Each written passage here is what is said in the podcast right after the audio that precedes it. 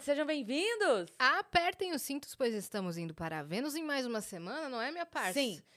Eu tava esperando esse momento Ah. pra falar ao vivo pra Yas, Hum. que mandaram muitos beijos e muitos abraços pra Yas na Mentira. feira. Na feira? Só que foi tanta gente que não tem como eu falar, olha, fulano mandou. Então, Aham. assim, ó, todos os beijos, Da todos galera os do Diversão estão Offline, né? entregues para Yas. Ô, Pronto. gente, obrigada. Outro Todo mundo via. vocês. Manda um beijo pra Yas, fala que Eu só fui guardando. Aham, e Assim, quando eu tô sozinha também, cadê a Cris? Cadê a Cris? Então está Tá aqui, ali, está entregue. Ô, obrigada, Todos minha os beijos e abraços. é, então, pessoal, aqui, ó, não, não sextou, nem sabadou, nem domingo. Ninguém, nada. Né? Tá- Eles foram pra uma feira chamada Diversão Offline e lá ficaram e fizeram live, Foi. trabalharam e fizeram stories. Os caras, ó, Foi muito legal. ralaram. Mas foi muito legal, assim, é, ver a galera reconhecendo o carinho e todo mundo, "Ah, assisto, minha mãe assiste, meu pai assiste, todo mundo assiste e tal. Sim. Então, falei, depois eu preciso entregar pra na frente de todo mundo os beijos e abraços, porque senão a galera fala, pô, falei pra ela mandar o beijo, não É mandou o isso beijo. aí. E falando Tá em mandado. feira, eu acho que a gente tem que colocar o Vênus em mais lugares, assim, mais eventos. Pois é, Como, inclusive, por exemplo, CCXP.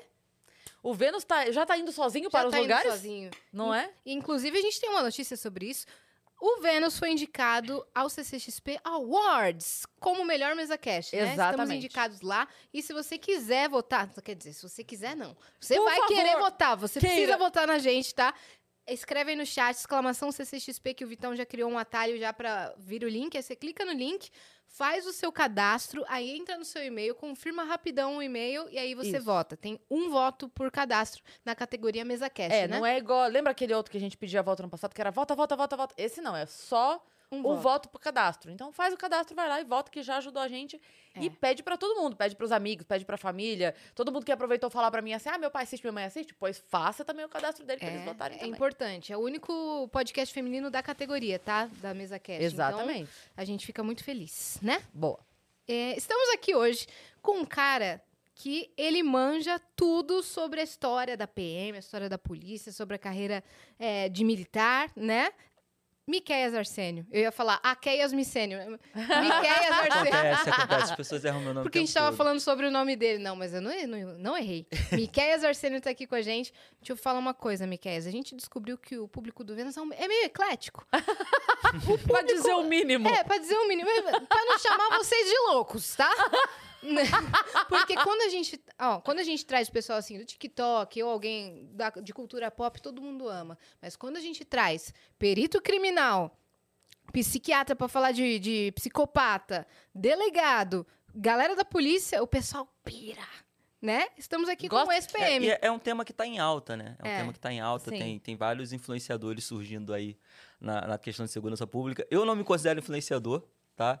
É, eu tenho uma vivência, aí uma vez eu falei em, em um podcast sobre, e as pessoas começaram a me chamar, e isso rendeu Puts. corte, tem um monte de vídeo rodando aí.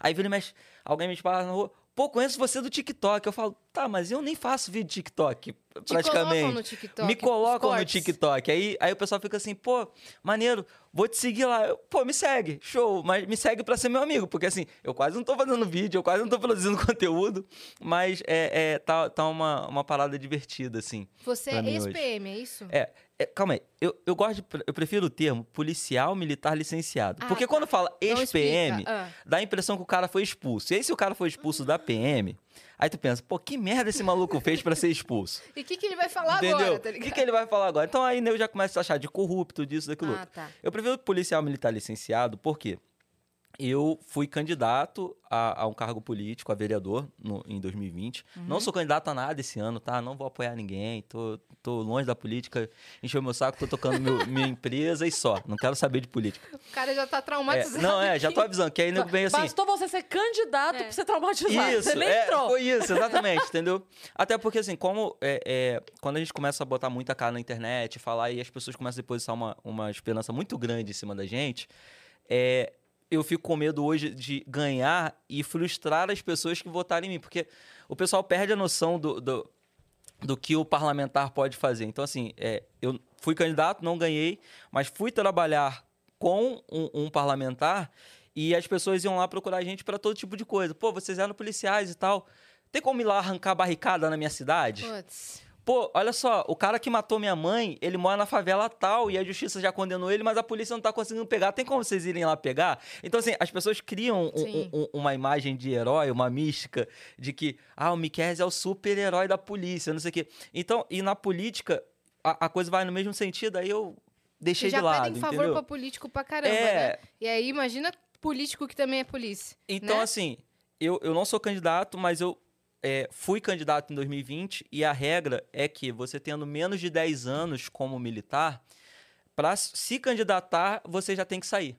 Hum, entendeu? Então, eu fui licenciado ex ofício. Se você tem mais de 10 anos, você pode manter. Isso. Você se candidata, você se afasta durante o período das eleições, se candidata, ganhou. Você banca teu mandato e depois é reformado pela, pela corporação, que é a nossa aposentadoria.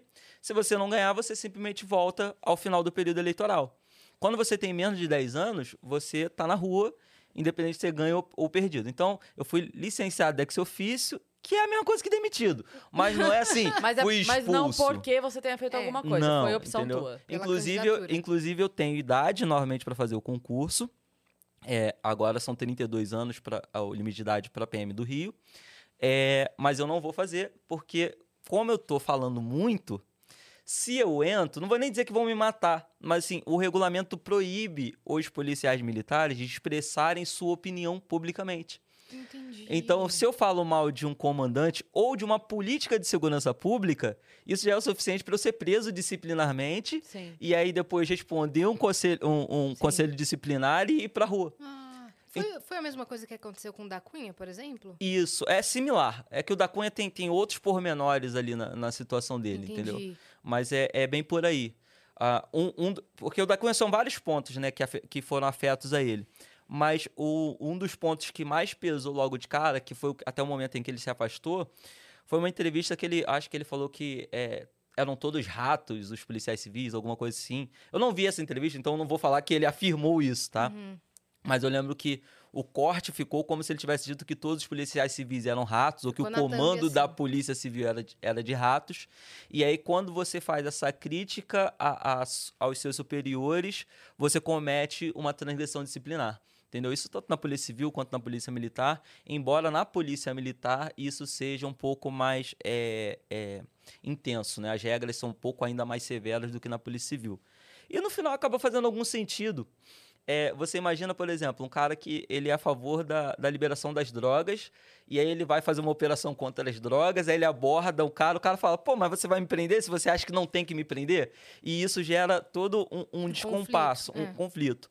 É que, na E- real, o fato dele defendendo não quer dizer que a lei hoje seja diferente, né? É, ele entendeu? tem que cumprir Hoje, a lei. ele tem que cumprir a lei que está Exato. em vigor hoje. Independente da opinião política Exato. dele, independente das concepções, aí você imagina uma situação de, de é, é caráter religioso. Aí o cara vai lá e ele é muito religioso, aí tem uma ocorrência de. de é, de espiri- num centro espírita, que algum louco foi lá e quebrou o centro espírita. Aí o maluco é um evangélico é, muito caxias e fala: Não, tem que quebrar mesmo, porque isso aí é do diabo, não sei o quê. Aí ele vai lá e vai deixar nego fazer, entendeu? Então, assim, é, o policial ele tem que cumprir a lei e ele então ele também não poderia externar essa opinião Uhum, publicamente, entendeu? Tanto que única, a única vez que eu fui parar na corregedoria, é, o único processo que eu tive dentro da, da polícia foi porque a Polícia Federal foi na, no Palácio das Laranjeiras, né? Que é a casa do governador do, do Rio. ah, na época o Wilson Witzel, e aí eu fiz um vídeo. Eu falei assim: é, galera, eu fardado na UPP, nada pra fazer. É, galera, olha só, o governador do estado do Rio de Janeiro realmente tem um compromisso com a segurança pública. Tanto que a Polícia Federal tá tomando café da manhã com ele agora lá no Palácio das Laranjeiras. Foi isso, só falei isso. Foi, eu postei o vídeo 7 horas da manhã, quando era 2 horas da tarde, o sargento chegou, olha só, Arsênio, né, meu nome de guerra, Arsênio, entrega a tua arma aí que você vai se apresentar lá na corredoria para explicar o vídeo que você fez agora de manhã. Então, assim, é, eu não volto pra polícia hoje por causa disso, entendeu? Mas poderia. Hoje, pelo contrário. Como, te- como a, é, a minha cara tá aparecendo muito, as pessoas gostam do que eu falo, tem uma galera que fala, quero ser policial, como o Miquel foi. E aí, montei um preparatóriozinho, essa galera vem estudar comigo pro concurso. Então, galera, se você quer ser um policial militar, de falar que eu posso fazer merchandising, eu vou fazer Pode mais. fazer. Se você quer ser um policial militar, FM Concursos, tá? Nós temos uma unidade em Niterói e em Nova Iguaçu, no Rio de Janeiro. E também temos turmas online, entendeu? Ah, Para ajudar a galera. Ótimo. Entendeu? E Massa. o diferencial é que, assim, é, o meu, meu curso online, a galera, além de assistir às aulas gravadas, eu tenho plantões com os, plantões com os professores. Então o aluno ele assistiu a aula, ficou em dúvida, ele olha lá a agenda, vê qual dia que o professor de português vai estar online, ele vai lá e tira a dúvida direto com o professor, coisa que a maioria dos cursos não fazem. Olha legal. E aí é disso que eu diferencial. vivendo hoje. Governador, libera esse edital. A galera quer fazer prova e eu preciso de aluno. E o pessoal tá com medo de você não liberar o edital. Uhum. Por quê? Como A é que tá PM no no Rio, Rio- pra fazer a prova? É, não tem data. Assim, aqui em São Paulo, são duas provas por ano. No Rio, a gente tá há oito, oito anos sem concurso. A última prova, que foi a que eu fiz, de 2014. Desde 2014, não teve uma nova prova para colocar mais policiais para dentro. Entendeu? É assim, a gente abre esse buraco. Então, tá desde 2019 anunciando um novo concurso. E aí a galera fica com medo de estudar, por quê? À toa. À toa, cara, eu tenho aluno hoje que tá com 32 anos. Se a prova Ah, não sair entendi. esse ano, Ele não ele estudou, gastou dinheiro com o preparatório, mas ele não vai conseguir fazer a prova porque vai bater o limite de idade. Hum, a- aqui, se eu não me engano, tá tendo concurso, mas a pessoa passa no, no concurso e aí não é chamada. É, né? eu não tô acompanhando tá com, sei lá, aqui dois como anos é que de tá. espera. Tem gente que passou no concurso faz dois anos e não foi chamado pra, pra entrar pra polícia. É, o, o- eu vi o concurso de 2014 no Rio, tinha gente entrando ainda em janeiro desse ano. Hum. Em janeiro desse ano ainda tinha gente entrando que fez a prova lá atrás. Nossa. Entendeu? Mas aí a última turma tinha sido, salvo engano, janeiro, a última turma de- da galera que passou direto, e um pessoal que ficou é, com recurso, né? Questão médica, questão de pesquisa social, coisa do tipo, tava entrando em março. Então, assim, em tese, não tem ninguém na fila. Teoricamente, ninguém aprovado na fila. Então, deveria abrir outro concurso. Mas parece que assim, parece que não é prioridade do governador a segurança, entendeu? Ah, porque se tem policial se aposentando, se tem policial baixando psiquiatria, se tem policial saindo porque foi para outra carreira, o problema é se os quadros estão diminuindo. Entendeu? Ele espera, o que, a impressão que a gente tem no Rio é essa, se espera uma situação muito bizarra ou como foi o caso do Sérgio Cabral. Vou montar o PP. E aí não tinha de onde tirar, você não tinha como tirar policial de batalhão para botar na UPP. Aí o que ele fez? Ele abriu um concurso para 2 mil vagas e chamou 14 mil candidatos. 14, 18 mil, um número assim. Porque ele precisava botar policial na rua do jeito que desse. Sim. Então ele. Não tem um negócio de ano de eleição não poder ter concurso? Como é que é isso? Cara, tem um, tem um prazo perto da eleição que não pode sair o edital. Então eles não podem abrir o Entendi. concurso perto da. Então da- ele tem que soltar o edital até quando? Pra poder ser esse ano ainda? Salvo engano, até setembro. Uhum. Entendeu? Até setembro ele deveria soltar. Ele tá prometendo esse ano a- em agosto. Uhum. Aí, se ele não soltar o edital em agosto, eu acho que trava e ele só poderia voltar depois do segundo Sim. turno da eleição com, Sim. com o edital. Entendi. Eu acho que ele solta porque é, o governador agora criou o Cidade Integrada, né? Que você tinha o PP, aí a UPP não deu certo. Ao invés da gente mexer na UPP, consertar aquilo dali, não. Eu crio Cidade Integra- Integrada, que é um copia e cola do projeto. É um copia e cola, não tem diferença. Mudou o nome. Mudou o nome, tá entendendo? Mudou o nome e continua sem ter policial pra pra levar. Entendi. O problema é que ninguém vai acabar com a UPP hoje para não assinar é, a, a incapacidade dele de combater o tráfico de drogas. Porque se ele falar, acabei com a UPP, o Comando Vermelho, terceiro comando, vai falar, ih, ganhamos, o polícia foi embora da favela, expulsamos caras. Quem é o governador que vai matar no peito essa responsabilidade de dizer, não, perdi, não dá para lutar? O cara vai ser taxado de quê?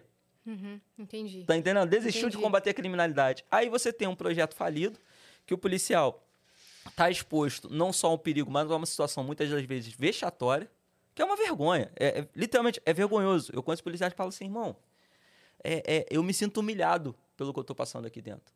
Eu vivenciei isso. De uma quantos vez, anos você vivenciou? foram quatro anos e meio na rua. Uhum. Quatro anos e meio trabalhando em UPP. Cinco, cinco anos e pouquinho de, de, de polícia e quatro anos e pouco na, na UPP.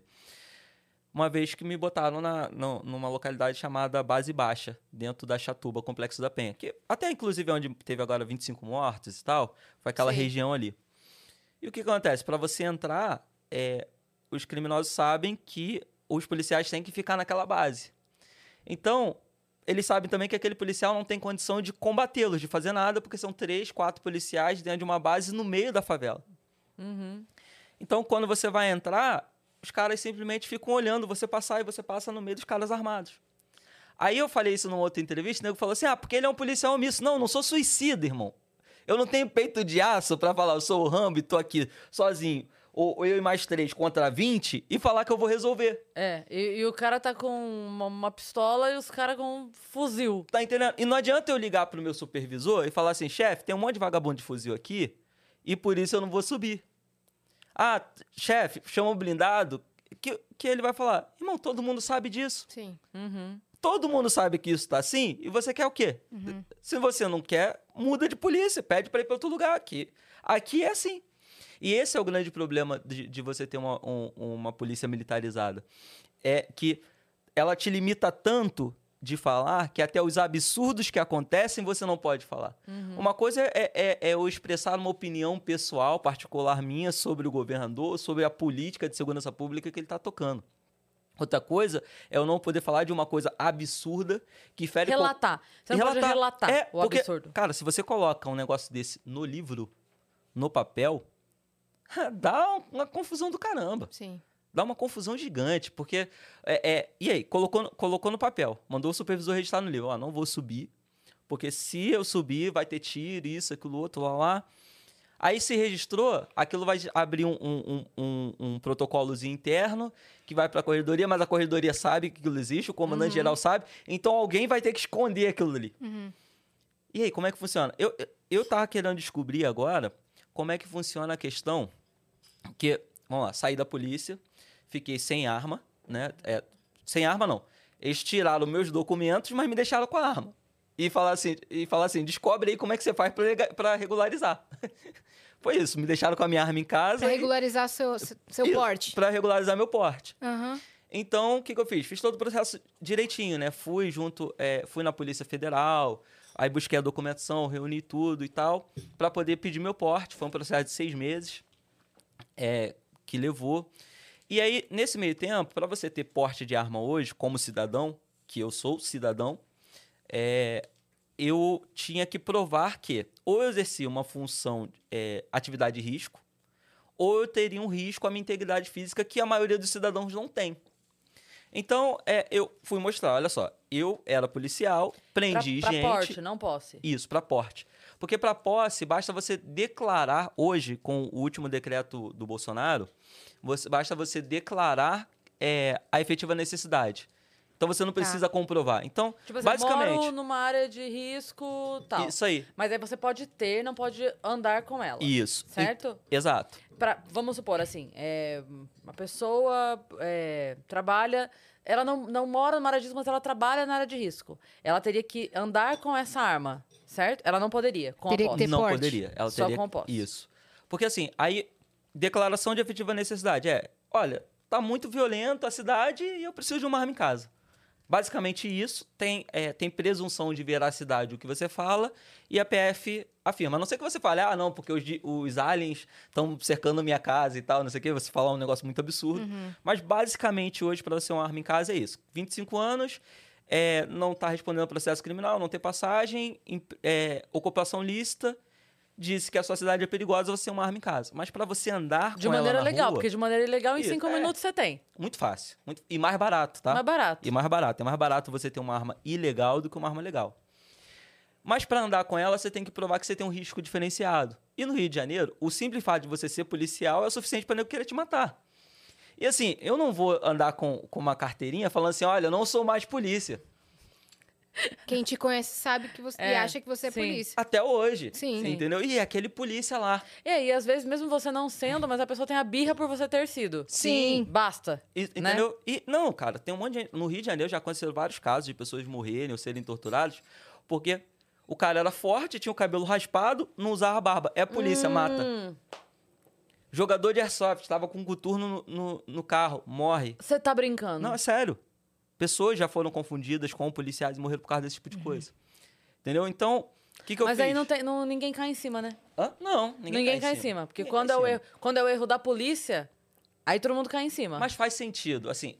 Eu, eu- é, aí é onde eu falo que, que eu, apanho, eu apanho dos dois lados, Aham. né? De quem é de esquerda, de quem é de direita, quem é a favor, quem é contra a polícia.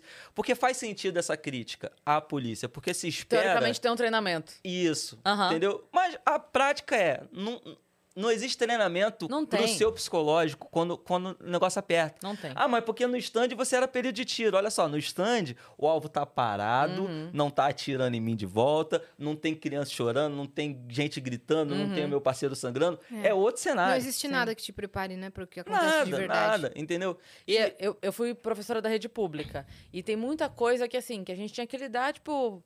Queimava uma lâmpada, é fácil- é, mais, é mais rápido você ir lá e comprar a lâmpada do teu bolso do que pedir, mandar e tal. Então, só que, assim, é, é esse tipo de solução, minha vida não tá em risco. Apesar de ser serviço público também, apesar de a gente ter que lidar com muita falta de material, falta de condição, falta de treinamento, falta de curso, é aquela coisa do- do- do- da educação inclusiva que é muito bonito falada, mas no na, na prática não funciona porque os profissionais não têm treinamento para isso, não têm especialização para isso, não tem. É só tipo assim, olha, falamos agora que vai ter inclusão, tá? Te vira aí. Sabe? E sofre a criança, sofre o profissional, mas no papel fica bonito. Agora, dito tudo isso, com tudo isso de ruim, ainda assim minha vida não está em risco.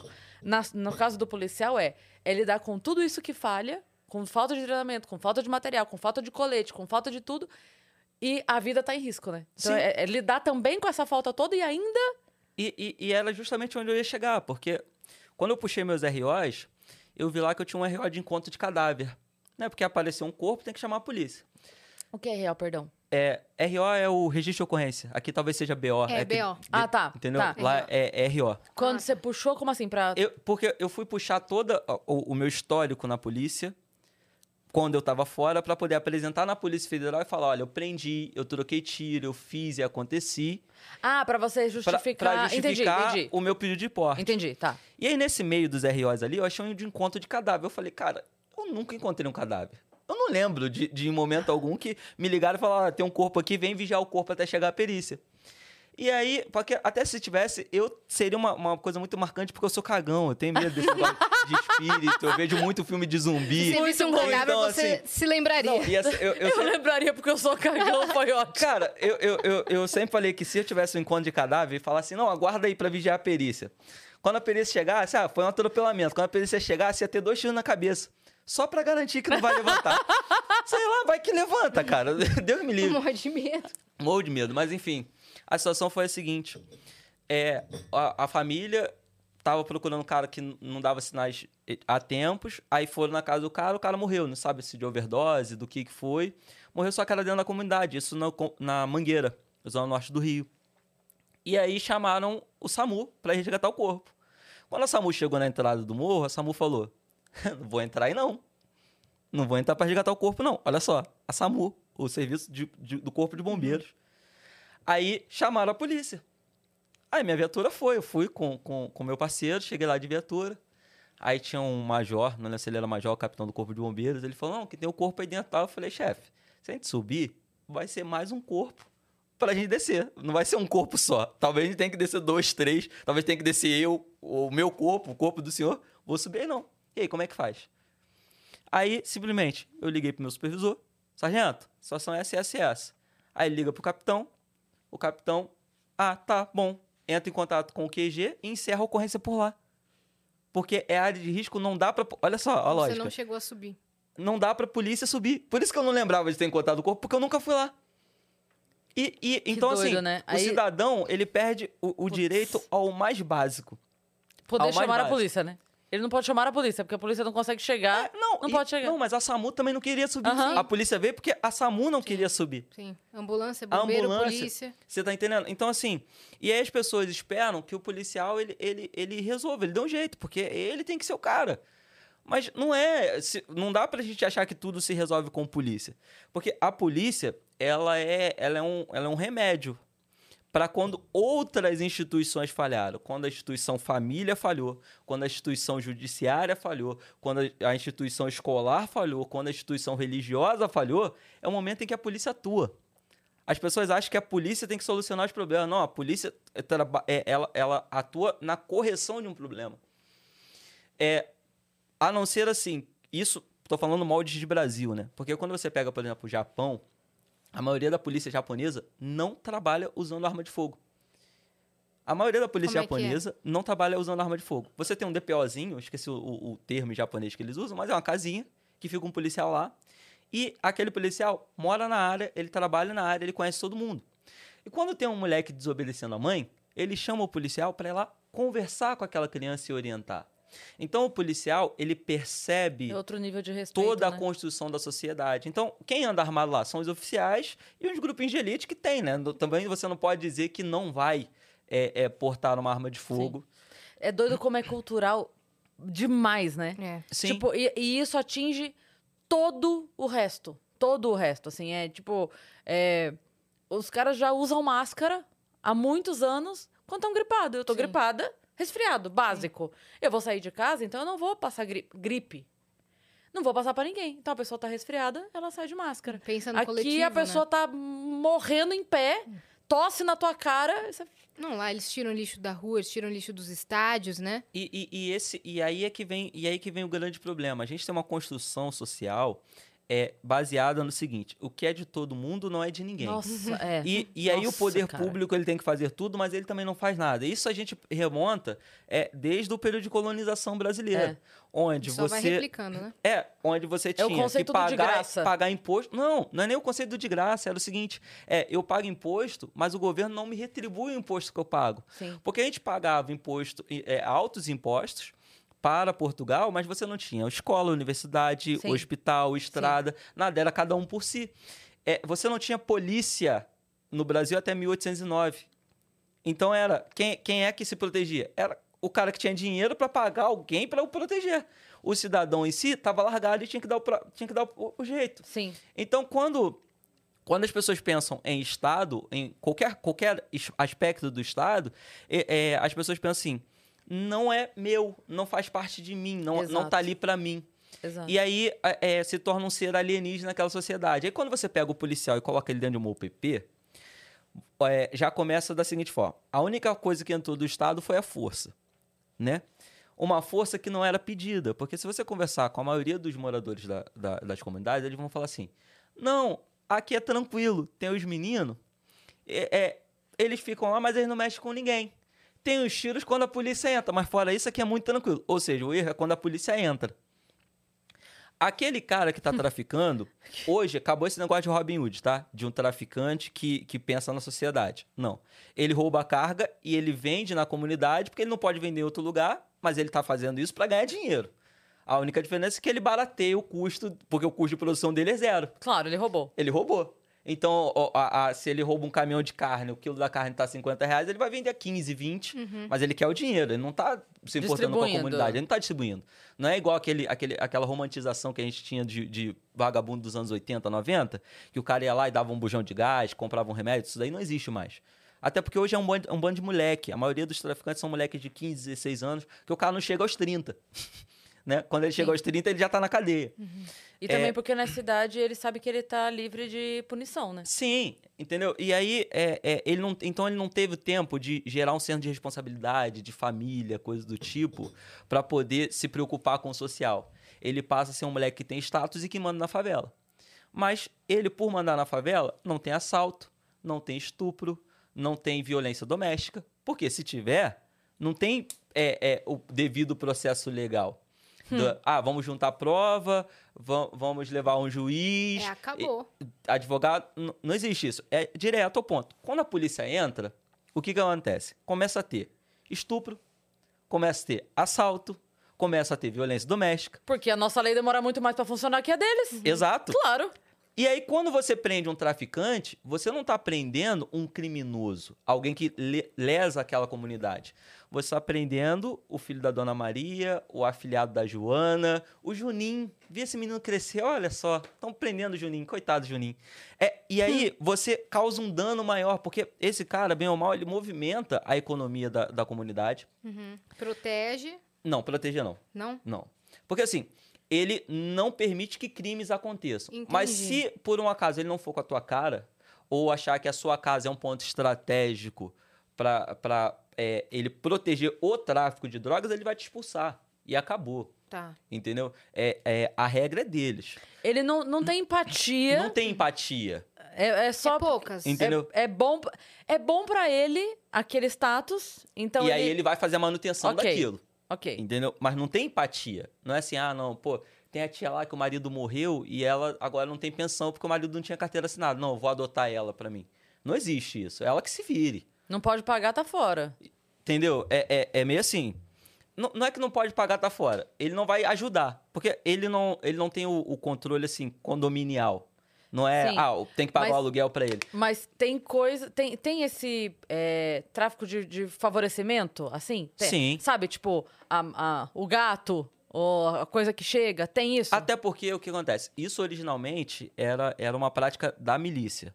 Essa cobrança de serviços básicos. Uhum. Água, luz, gato, é, gato net, gato de luz, é, serviço de van, de mototáxi. Isso originalmente era muito mais praticado pela milícia do que pelos traficantes. Aos poucos os traficantes vão vendo, por que não? por que não explorar isso?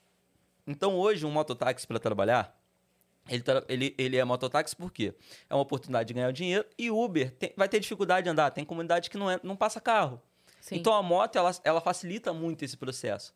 Só que infelizmente o mototaxista hoje para trabalhar ele perde dinheiro pro guarda municipal, perde dinheiro pro policial, perde dinheiro pro traficante, perde dinheiro pro miliciano, perde dinheiro para todo mundo. Coitado do mototaxista. Sabe? O mototaxista, o cara da van, eles perdem dinheiro para todo mundo. Não tem, eles não têm a quem recorrer. Sim, porque ele, ele tá trabalhando ilegal pra um monte de ilegais. Exatamente, é, é um absurdo. Então, assim, é, o- os traficantes, eles hoje dominam o território para lucrar. E aí eles vão lucrando onde, onde dá e é, com a, a relação com a comunidade é meio que simbiótica. Eu te protejo até onde me interessa te proteger. E, e eu te protejo justamente pelo seguinte, olha, o Tribunal do Tráfico é severo. E um dos crimes da- dentro de uma comunidade é o X9. É ser X9, que é a denúncia para a Dedo polícia duro. É. o dedo duro. E aí o, o morador se sente, ele não sabe quem é o policial que ele pode confiar, então ele também não conta pra ninguém, porque acontece de policiais é, é, repassarem informação pro tráfico, ó, fulano que deu vocês. E aí o morador fica com medo. O único caminho seguro hoje no Rio de Janeiro para você fazer uma denúncia é o Disque Denúncia. O Disque Denúncia é uma denúncia séria, sim. É, você vai ligar para lá, você não precisa passar seus dados, nada, não tem rastreio de telefone, nada disso. E essa denúncia é, é encaminhada só o protocolo para o batalhão. Não diz o horário, da onde que veio, qual dia que foi. Só vem Nem pro, ele sabe. só vem pro batalhão assim, ó. Fulano de tal tá envolvido com o tráfico de drogas, vai sair dia tal para fazer um roubo de carga, não sei o que e tal. Então, assim, diz que denúncia é um caminho seguro, sim. 190 para situações de emergência. Mas entenda, sempre, situações de emergência fora da favela. Porque se você falar assim, ah, Uhum. o marido tá batendo na mulher dentro da favela, o policial não vai lá Não por vai causa subir. disso. Não vai subir. Porque é, é, ao subir, ele vai colocar a vida dele em risco, ele vai colocar a vida das crianças que estão indo para a escola em risco, ele vai colocar a vida de todo mundo em risco. Então, as operações hoje, elas são feitas é, pensando assim, olha, tem que ter um objetivo muito claro. Por que, que a gente vai subir lá? Porque eu vou matar 25, eu vou matar 30 e não vai resolver nada. Ano passado, 27 criminosos mortos e um policial morto na operação do Jacarezinho. O que, que mudou? Nada. Quanto diminuiu o tráfico no Jacarezinho? Agora, Complexo da Penha, 25 mortos. O que, que mudou? É, São Gonçalo, Salgueiro, acho que foram 15, 16 mortos. Num único dia. Porque, assim, é- é, morre gente todo dia. Só que... A, a- é, e, e mais de uma pessoa todos os dias. Só que só vira notícia de verdade quando são mais de cinco de, num único local. Uhum. Porque às vezes são 15, 16 num dia só, mas em pontos espalhados do estado. Então É. não chama atenção. Aí vira notícia quando são 25 juntos. Sim. E como você disse, né, que é, é o remédio, né, pra, pra tentar solucionar um problema. Só que nesse caso, você tá dando um AS infantil pra uma pessoa que tá com câncer, né? Isso É. aí. Porque assim, é, o problema é muito maior do que é possível resolver com um policial naquela unidade sozinho. A, a coisa já se alastrou. Já não dá mais pra você dar um- né? Um... É, cara, matar não resolve. Matar não resolve. É, é, aí É, não, e mesmo a ação é pequena. é, é muito pequena. A- a- a- o que eu quero dizer assim, o, o- ainda que fosse, vai, então vamos entrar lá, vai ser, cara, vai durar 10 dias de, de tiroteio, todo mundo. Beleza. Um dia depois que acabar, vai ter gente lá fazendo a mesma Sim, coisa. é, tem uma Porque- fila de, de, de moleque esperando a oportunidade É. dele de entrar pro tráfico. Tem uma não, fila. Não é isso que vai resolver. Ó, A, a solução é de antes, né? Sim, é, é Tem você, tem que, você tem que pensar em, em todo o contexto histórico e social que levou aquilo dali. E aí, como você reverte todo um, um fator cultural que resultou naquilo. Sim. Porque, vamos lá. É, o moleque, ele tá no tráfico e ele muitas das vezes ganha menos do que ele, trabalha, do que ele ganharia como trabalhador de carteira assinada. Menos? Mas- menos. Menos, real. Menos do que um salário mínimo. Só que ele é alguém. Ele é reconhecido. Ele é reconhecido. Ele manda na favela. Ele vai pegar as meninas que ele não teria condição de pegar como Se trabalhador. ele fosse o certinho. Ao ponto de, eu- de de eu já ouvir de um moleque que a gente prendeu. Algum tempo depois ele tava na rua. Seis meses depois ele já tava na rua de Hum. novo. E a gente, ué, fulano tá solto já. E às vezes a gente aborda porque o cara é solto e na sequência, assim que ele foi solto, já, já berra um outro de mandado de prisão contra ele. Então ele sai, aí o juiz decreta uma nova prisão sobre ele de um- uma outra situação. Então ele, ele sai, a gente aborda, Você ele tem tá, que abordar de novo. aborda sim. de novo e ele volta pra cadeia. Ah. E a Isso gente deve aborda... ser desesperador, né? É, bizarro. Isso é deve bizarro. ser. Eu lembro, sem querer te interromper, segura Sim, essa história não, só pra eu fazer um comentário. Eu lembro uma vez, eu sou de Sorocaba, e aí eu lembro que teve um caso lá, não vou lembrar quantos anos atrás, mas é, na saidinha, um estuprador teve a, tava no direito lá por bom comportamento, que eu nunca vou entender isso de bom comportamento da cadeia, que o, o, o cara faz merda aqui fora, aí porque ele não mata ninguém lá dentro, aí Exato. tá doido, isso não faz o menor sentido. Mas enfim, ele saiu. é, e aí, na saidinha, ele estuprou e matou uma menina. Então, cara, eu fico imaginando assim, não só a família dessa nova vítima, dessa nova vítima, mas da outra. É tipo assim, caralho, já fez comigo, mas ninguém tinha que passar por isso. Foi uma luta pra conseguir prender essa pessoa. E aí, numa nova oportunidade, outra família está passando por aquilo que a gente tá passando. Eu fico imaginando a loucura que deve ser pra vocês assim, meu Deus, quantas vezes a gente vai ter que dizer que esse cara age assim pra que levem a sério, sabe? É muito E- doido isso. E aí, o problema desse moleque foi que ele virou pra mim e falou assim: Não, chefe, tô tranquilão, virei cuzão. O termo foi esse que ele usou, virei cuzão. Ah. O que, que ele quis dizer? Assinei a carteira e tô trabalhando. Aí o problema é o seguinte, beleza, a renda dele aumentou. A renda dele aumentou. Só que quando ele, quando ele vai vendo a perspectiva de vida dele, é, ele vai falar assim, pô, cara, beleza, eu tô tranquilo aqui e tal. Mas, pô, irmão, tá Eu sou um merda. eu sou um merda. Porque o problema é quando, quando você leva pra esse moleque, Que loucura, né? a, a, a possibilidade de ascensão social pra ele é jogador de futebol, cantor de funk É. ou traficante. Ele não, ele- se você pergunta pra ele, pô, cara, você pode, você pode ser juiz. Você vai lá, faz um vestibular, entra na faculdade. Existem esses caminhos, mas o problema é que ele sequer sabe que existe Sim. esse caminho. E, e é mais demorado. E é muito mais demorado. É Tem menos custoso. oportunidade. É. A pessoa tem que se esforçar três vezes mais. É e, aí, custoso. e aí ele vê, e aí, aí algumas pessoas falam assim, ah, era falta de oportunidade. Não, cara. Não era falta de oportunidade, pra, é, é, assim, ah, porque os pais trabalhavam. Ele teve um exemplo em casa. Pai trabalhador, mãe trabalhadora, só que ele olhou e falou assim, eu não quero passar 30, 40 anos igual meu pai Cara, trabalhando sim. essa carga. Quanta. O problema é que ninguém falou pra ele que existe um caminho diferente. Aham. Entendeu? Que existe um caminho diferente. Então, não é, por, não é por dinheiro. Ah, porque ele não ia conseguir se sustentar. Porque a família. Você chega na casa desse moleque e os pais falam assim, cara, eu fiz de tudo por ele. Eu queria pagar a escola, tentei pagar cursinho e tal. E esse moleque não quis. É isso que eu ia en- falar. Muitos vídeos assim na é, internet. eu entendo quando o moleque ele nasceu de um casal de cracudo na rua. Uhum. Ele já nasceu debaixo de uma marquise. Os pais viciados. Ele já. Esse moleque, ele realmente ele nasceu Zero conceito de nada. zero conceito de nada. Agora, o cara que tá na favela traficando, ele, em geral, ele teve um bom exemplo de pai e mãe. Que ele vê o Entendeu? trabalhador comum como um demérito. Isso aí, Exato. o problema é que é um demérito. Entendeu? E essa construção, aí como é que você vai desfazer isso? Aí você pega A, um gente- funk. a- a nossa educação não foi feita pra gente se dar bem. Não, eu não estava foi. falando disso outro dia com a Yas, que a gente estava falando. De novo, outro parênteses, tá? Mas é que a gente. Uhum. Muitos parênteses aqui na conversa. Normal. É, a gente estava falando sobre abrir empresa e, e como a gente não aprende isso na escola. Tudo o que é. Tipo assim, você começou a se dar bem um pouquinho. Não precisa ser muito, não. Não tô falando de milionário. Tô falando que você começou a se dar bem um pouquinho. Seu negocinho começou Sim. a dar certo. É tanta dor de cabeça. É tanta burocracia que você nem entende o que tá acontecendo. A gente foi atropelada por um caminhão no fim do ano de informação é. que a gente ficou assim: é o quê? Aham. sabe? Porque você começou a dar certo o, seu projeto, começou a dar certo. Já vem, dali bordoada e de coisas que você nunca ouviu falar. Uhum. Nunca, não tem na escola um, olha, é, para ser empresário, como é que funciona? Pra você abrir um negócio, como é que é? O que, que você faz? Pra você estar com o imposto em dia, pra você não ficar devendo para receber. A gente quer fazer certo. Às vezes você faz errado e nem é na maldade. Às vezes a gente fica se perguntando, tá tudo bem lá? É. Você resolveu? Cris, como é que tá o seu? Faltou Yas, como é que tá o alguma seu? coisa? É. É, é isso mesmo? Ah, fecha o negócio, a gente Sim. vem. A Yas fechou o imposto de renda, ela veio. É assim, né? Era só isso? É, o meu foi Porque assim falaram também. que tava É. certo, tipo. E eu achei muito fácil, porque eu assustei. Tudo é tão difícil, eu achei É. fácil. Porque isso, às vezes, você nem quer errar. Uhum. Mas é, você é levado ao erro de uma forma porque é tanto coisa que você nunca ouviu falar. Então, é isso que eu tava falando, assim. A gente não é feito pra dar certo. Não. Porque quando você começa a dar certo, é só paulada na tua cabeça. E assim, é, é, a coisa tão. E aí a gente tem dois aspectos. A gente tem que mostrar pro cara que tem uma oportunidade, e por outro lado, a gente tem que reprimir, é, literalmente reprimir certos comportamentos, é, músicas que vão valorizar uma cultura marginal. E aí a gente entra também no conflito com liberdade de imprensa, com, com liberdade de opinião, de expressão. Expressão. Porque, Vão falar olha que é só, censura. porque vai falar que é censura.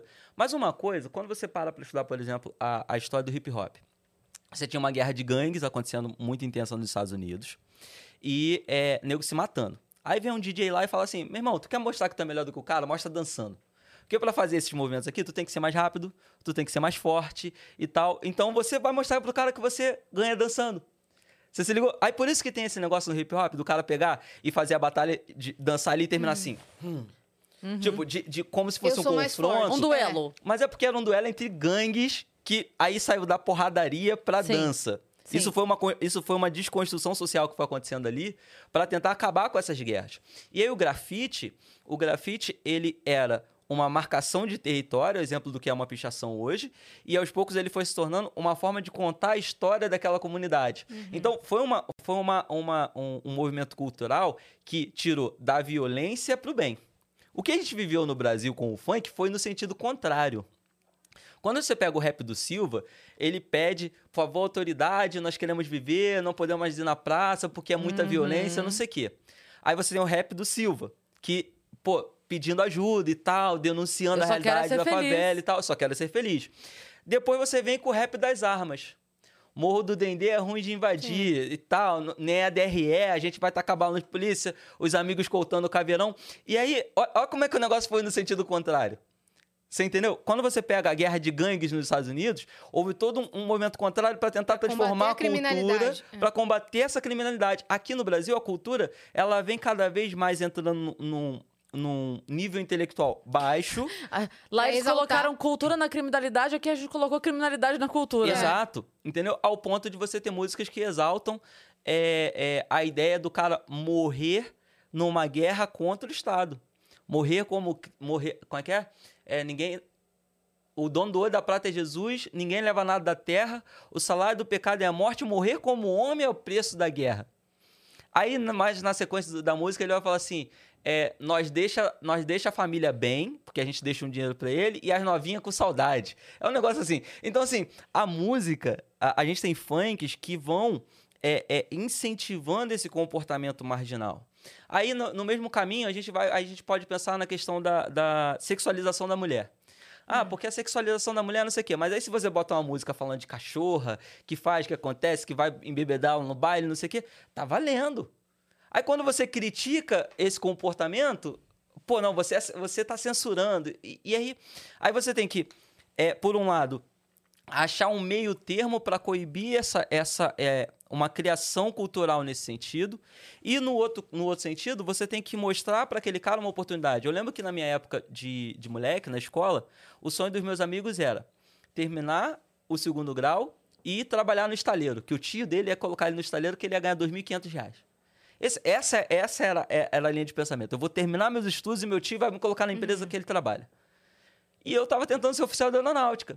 Você já quando eu- queria. Eu, já queria. Eu passei, inclusive, fiquei um ano, entrei em depressão lá dentro, que é, é um inferno a vida no, no, num quartel militar. Nossa, eu quero Pra- saber essa história aí. Eu vou chegar lá. E aí, é, a molecada não, não sabia que existia essa possibilidade. Porque na cabeça, a- acontece que a gente tem uma, uma visão que o negócio é hereditário, né? Você nasceu rico, você vai, você vai ser rico, e se você nasceu pobre, você vai ser pobre. Esses caminhos alternativos ninguém conhece. Sim. Entendeu? Então, assim, eu botei na minha cabeça que eu queria ser, ser militar, desde moleque, molequinho mesmo, eu queria ser militar, e você. Falei com meu pai, meu pai, vamos descobrir como é que é isso aí. A gente começou a pesquisar. E na época nem internet, Você não nada, tinha histórico foi... familiar. Não, meu pai, meu pai era motorista de ônibus. Uhum. Não foi hereditário. Não foi Não foi hereditário. hereditário. Na verdade, a situação do meu pai foi hereditária. que Meu, meu avô era cobrador. E aí o meu pai foi o quê? Ah. Motorista. Pra trabalhar junto. Entendeu? Seguiu ali o, o, o, o caminho que era a- a- o nível de realidade que o meu pai Sim, tinha. Total. E aí o meu pai virou pra mim e falou assim, cara, olha só, é, eu, tô, eu tô trabalhando pra dar pra vocês o que eu não tive condição, o que- meu pai não teve condição de me dar. Então, é, eu quero que vocês estudem pra fornecer aos filhos de vocês algo que eu não tenho condição de A dar gente pra vai vocês tentando hoje. sempre melhorar um pouquinho, né? Isso. Ele foi me passando essa ideia. Eu passo essa ideia para meus filhos hoje. Cara, que Mas legal. tem gente que não consegue passar isso pros filhos. Tá ali na caixa. e aí né? mantém o ciclo, É. sabe? Aí tu vê os negócios assim, pais e filhos, desde 1910.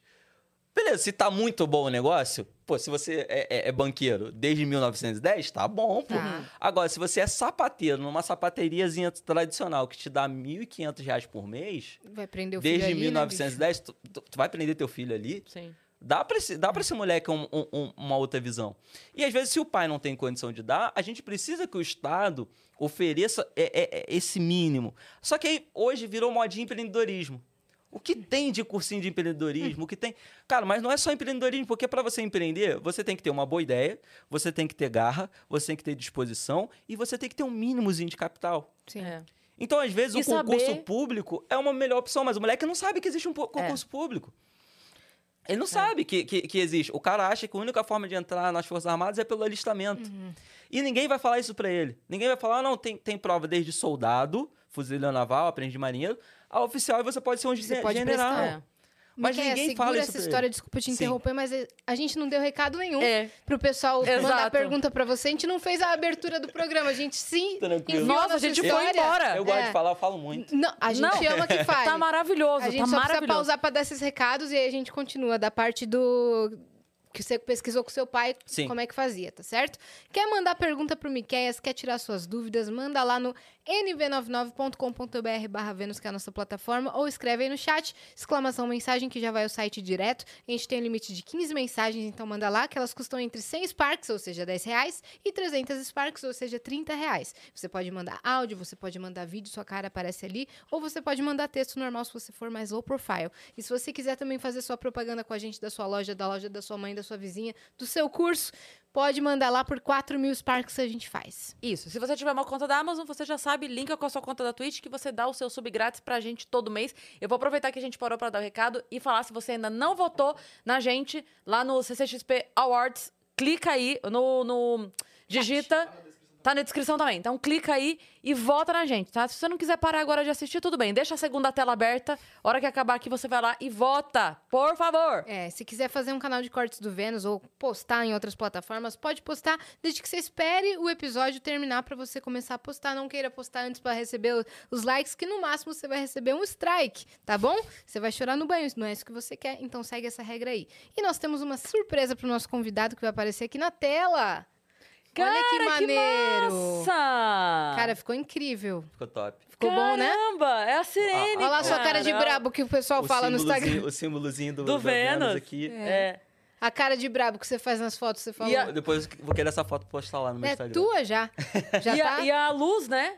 Da, É. da viatura? Sim. Muito legal, cara. O Gigalvão manda bom. demais. Esse é o nosso emblema de hoje. E para você resgatar gratuitamente, você não paga nada, é só você criar um perfil lá na nossa plataforma. E o código é Pensador Livre. Botou uma cara de invocado ali, você viu, né? Sim, É. sim. Mas, é- e aí é isso que é engraçado, né? Eu, eu, eu, assim, eu não produzo conteúdo, mas eu fico postando as fotos lá, que a galera gosta de ver foto fardado, foto. é, a última que eu postei agora era no Do acampamento. militar que eu tava e tal. E aí as pessoas. Pô, sou magrinho, pá, mas o queixo é quadrado, isso dá uma ajudada. Aí você pega um ângulo que ninguém percebe o que tá por baixo. E aí as pessoas acham que eu sou brabo, que eu sou matador, que eu sou assassino e tal, não sei o quê. Que, pô, o Miquel pode dar aula de segurança, o Miquel pode fazer, o Miquel acontece.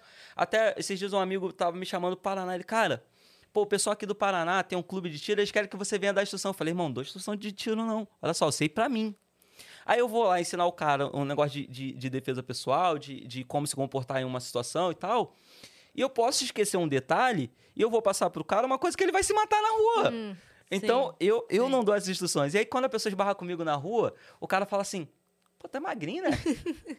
Pô, é tranquilão, tu tem maior cara de mal. Não, cara, eu sou de boa. É quando, quando precisa, eu me transformo. É. Se, se precisar, a gente vira, né, a Sim, chave. Mas sim. fora isso, é maior paz, maior tranquilidade. E aí você tava falando do momento que você decidiu, então, ir pra carreira. É. Aí eu, criança, vamos lá, quero ser militar, quero ser militar, e pai, começamos a pesquisar, e eu queria ser piloto da, da Força Aérea. E aí descobri a EPICAR. Para você ser oficial da- das Forças Armadas hoje, você entra primeiro numa escola de ensino médio. E aí, quando você entra, você já é militar, com 14 anos, 15 anos. Ah. Você é emancipado ali, no, você faz o concurso, né? Passou em todas as etapas, você entra. Provinha. Português, matemática, química, física, inglês, pá. Aí depois teste físico, exame médico, aquela coisa toda, você entra. Entrou na escola para fazer o seu ensino médio lá dentro, você já é militar. E aí são três anos em regime de internato, no caso da EPICAR especificamente, é, da, da aeronáutica, Escola Preparatória de Cadetes do Ar. São três anos ali, morando dentro da escola, três anos em Barbacena. Depois você sai de lá e vai para a Academia da Força Aérea, mais quatro anos Treinamento. de, Ou de, de curso. curso. É, morando dentro do quartel na- em- aqui em Pirassununga. Então, olha só, o cara, para ser oficial da, da aeronáutica hoje, são Caramba! sete, Sete anos, anos. em regime de internato. O cara só vai para casa no final de semana, isso se ele não tiver de serviço, isso se ele não tiver feito uma merda, tipo, deixar, esquecer de fazer a barba, é o suficiente para você não poder ir para casa no final de semana. Isso se você morar perto, que a gente que era do Rio, eu tava em Minas, pega um ônibus, vai na sexta, volta no domingo, tranquilo. Agora o cara que é do Ceará, o cara que é do Mato Grosso, esse cara vai para casa só nas férias do meio do ano e final do ano. É. Isso ao longo de sete anos. E aí que vem é, o que eu falo da, da, da falta de oportunidade. Eu pesquisei, né? Pesquisei, pesquisei. E os cursos que tinham, é, que, que davam preparatório para EPICAR eram muito caros para a condição do meu pai. Então, eu, eu fui estudar junto com uma turma que estava estudando para soldado e para sargento. E eu fui estudar para oficial. Aí eu fiz a primeira vez, passei, mas fiquei abaixo do, do número de vagas, e aí não entrei. Aí fui fiz a prova de novo, passei e entrei. E aí o que, que aconteceu? Quando eu cheguei lá dentro, eu entrei em depressão. Entrei em depressão por quê? É, o- como eu falei, o meio social onde eu estava inserido, os moleques queriam ser é, é, trabalhar em estaleiro, com um negócio de solda e tal, que pagava bem na- na- lá, lá na cidade. Pelo menos na época, não sei hoje. É, pagava bem comparado a trabalhar no supermercado, né? Uhum. É, e quando eu entrei, a galera que estava lá já vinham de colégios que têm é, é, tradição em formar alunos para a EPICAR. Então você perguntava para os moleques, pô, você estudou onde? Ah, eu estudei no Colégio Elite, estudei no Pense, estudei no Tamandaré, estudei no Colégio Militar, que são instituições que têm um preparo já focado naquilo. E você, Miquel? Ah, estudei no Clerenance. Clerenance é um colégio de curso normal, formação de professoras, sabe? De, aquele negócio de sair e tal. Sim. Pá. Aí eu estudei ali. Então, lá eu era um aluno top. Quando eu entrei na EPICAR, eu era mais um para baixo. Sim. E isso me deu um choque de realidade porque eu não estava acostumado na mentalidade de estudo que esses caras tinham. Esses caras estudavam até duas, três horas da manhã. É, eu não. Eu, eu sempre tive muita facilidade de aprendizado. Passei ali, eu acho que tinham 180 vagas, eu passei como 170, alguma coisa assim. Passei no limitezinho ali. Mas passei, né? É, só que quando chegou lá dentro, os professores, eles falavam assim, irmão, tu passou no, no Na terceiro, sorte. não, no terceiro concurso mais difícil do Brasil. Então é o seguinte, ó, a teoria é essa aqui. Aí ele passava lá a teoria, passava as fórmulas e tal, te dava uma lista de exercícios de 50, 60 exercícios de e ITA, Te são- vira. e se- vira. e aí, naquilo dali, e a galera, era, era, era, o que que começou a acontecer? Justamente, pô, você passou na sorte, tu não sabe isso aí? Aí o- a, a molecada, todo mundo muito moleque, começou a fazer um, um, um bullyingzinho e tal. E eu banquei, eu falei, não, vou me virar, pô, não pedi ajuda. Eu não tive coragem de pedir ajuda. Eu falei, não. E eu não falava que tava com dificuldade, porque o meu ego, o meu ego Você não já, deixava. Você já estava se sentindo inferior, mas, eu você não queria mas eu não externalizar queria isso. externalizar isso. É. Aí tu perguntava, teu pai é o quê? Ah, meu pai é juiz. Teu pai, meu pai é general. Teu pai, meu pai é empresário. E o seu? Meu Putz, pai é motorista de ônibus. Não, não era uma vergonha, mas assim, a realidade, a mentalidade era diferente. Comparado ali, você E- começou com menos E 10. esses moleques, eles é, já entravam sabendo como tudo funcionava. Por quê? É, ele estava estudando, nesse meio tempo, outros alunos que eram mais velhos passavam, iam para Epicar, e nos finais de semana ou, em algum evento voltavam na escola para falar com os alunos, para motivar, para explicar e tal. Então tudo para mim foi uma surpresa. É, é, de rotina, de. é, porque assim, você começa a estudar de- na parte da manhã, aí almoça, depois você volta é, para a sala de aula ou para ter instrução militar no sentido de psicologia, estatuto, não sei o que lá, ou você vai marchar, depois educação física e depois entra em forma para jantar e depois vai para pernoite ficar nego te enchendo o saco e depois tu tem esse exercício para fazer ali. Parece tranquilo, mas não é. Por quê? Você está na sala de aula. Se você tiver com sono, você tem que ficar de pé ou ir pagar flexão. Você não pode abaixar a cabeça, senão você está preso no final de semana. Não vai para casa também. Não vai para casa. O professor é equiparado a capitão. Então é, senhor, posso tirar uma dúvida? Essa é, é a sua, essa é a sua maneira de tratar com o professor. Aí tinha um professor lá de química que ele dava aula de química num PowerPoint azul com fundo branco, com, é, PowerPoint fundo azul com, com letras brancas. Uhum. Aula de química nesse cenário. O professor, porque em mol você equilibra, não sei o que, lá, lá, lá. Aí que é uma merda. Aí tá bom. Até meio-dia. Deu meio-dia, você vai pro almoço. Aí entra em forma. Terceiro ano, segundo ano, primeiro ano. O terceiro ano desce, o segundo ano desce, o primeiro ano fica, fica ali aguardando a hora de almoçar. Só que o problema é que você tem que ficar é, imóvel na posição de descansar, que é aquela, aquele lance de ficar com a perna aberta, mão Sentido pra trás. descansar. É, aqui. E, e a imobilidade de olhos. Você, você não pode olhar pro lado. Virar a cabeça. Seu olhar tem que estar assim, ó. É, olhar de peixe morto pro nada. E aí você fica esse tempo esperando o pessoal do terceiro ano descer, comer, o pessoal do segundo ano descer e comer, pra só então você do primeiro ano descer e comer. Quase uma hora. Quase uma hora. Aí você almoça, sobe correndo, escova teu dente, dá uma cagada se for o caso, e já volta para uma nova atividade. Tudo que você faz, você tem que fazer marchando. E hoje mudou. Hoje a EPK mudou um pouquinho, mas na época, Muito rígido, né? os seus instrutores eram o pessoal do segundo e terceiro ano. Então, eu entrei já no, no limite da idade, com 17 anos, e o moleque, o cara que me dava esporro, o meu superior, que tinha 15. Então, você imagina como é que era o tratamento. Num ambiente militar, um moleque de 15 dando esporro num de 17. Tipo, eu passei mal pra caramba, aí fiquei, fiquei deprimido, pá, não, não quis mais saber, e saí. E até porque, assim, eu Você queria... saiu do Epicar? Aí eu, eu, eu saí, assim, Quanto tempo você ficou? eu fiquei um ano. Aí eu saí na intenção de fazer a prova para a SpaceX. Eu falei, ah, não, meu negócio, não vou ser aviador, eu quero infantaria. Porque assim, na minha cabeça era, o, o, o aviador, ele é um cara que vai saber trocar tiro, vai saber fazer tudo e também pilota. Mas não, ele pilota e tem um, um, um trechinho de, de, de, de mínimo de saber manusear uma Uhum. arma, porque é necessário. Já na SpaceX, a gente, aí tinha uma competição, era...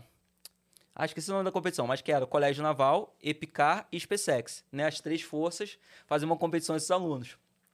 E os moleques da SpaceX, eles já começam a atirar cedo, eles já se metem no mato cedo. A Epicar e o Colégio Naval, eles são muito mais técnicos. É, é muito mais é, é, papel. Porque você vai Teórico. lidar com muito, com muito número, com muito gráfico, muito equipamento. Não que o pessoal da SpaceX não lide com isso, mas eles têm um- um- uma pegada para a linha de infantaria muito mais intensa. E aí eu quis, eu saí da Epicar na intenção de fazer SpaceX, só que como eu não tinha terminado o ensino médio, voltei para a escola. Quando eu voltei para a escola, o que eu fiz? Me envolvi com um grêmio estudantil, movimento estudantil, um movimento de esquerda e esqueci a questão de militarismo. Ó, ó a viagem. Não, não sabia dessa parte da sua história, não. É, eu fui, eu fui de esquerda, eu era, eu era fili- filiado ao PSB, o Partido Socialista Brasileiro, era do, do núcleo de juventude estadual do Grêmio da partido. escola. É. E aí a gente Quantos anos você tinha? eu tava com 18. Tá. Entendeu? Eu voltei, aí voltei, porque eu voltei muito atrasado. E aí, e aí, além de eu voltar atrasado pra escola, o que que aconteceu? Pô, a EPK, o Eu, estudo eu era tenho uma teoria intenso. sobre esse lance da idade, tá? Com a galera se envolver com movimentos de esquerda. É, tem coração e depois não tem... Não, não, não. É, Eu digo é, so- sobre pegar o jovem no momento de, de incerteza, no momento de distanciamento familiar, no momento de. é, porque assim, a, a criança, ela tem um apego com a mãe, né? Você fala mal da mãe pra criança, a criança arruma briga na escola, Uhum. Sim. né? E a gente já adulto, a gente também não admite que se ofenda os pais, que se ofenda a tua família.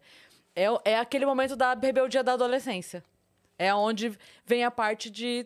Eu, eu vou te falar que a época, como eu era, como eu era é, é, uma das lideranças ali, eu, eu não digo nem tanto rebeldia, mas é, era. Como a pe- com- justamente como a gente estava falando do início do processo educacional, como a gente não sabe como as coisas funcionam, Aham. se alguém apresenta uma solução fácil, seja ela o tráfico de drogas ou seja ela um movimento de esquerda, não, não tô comparando esquerdista e traficante não, tá? Só pra gente deixar claro. Sim. Mas é, é que assim, a solução é muito fácil. É, ó, você, você é pobre porque o Estado é, valoriza o banqueiro que come o seu dinheiro e você permanece pobre porque você é pobre para manter o rico.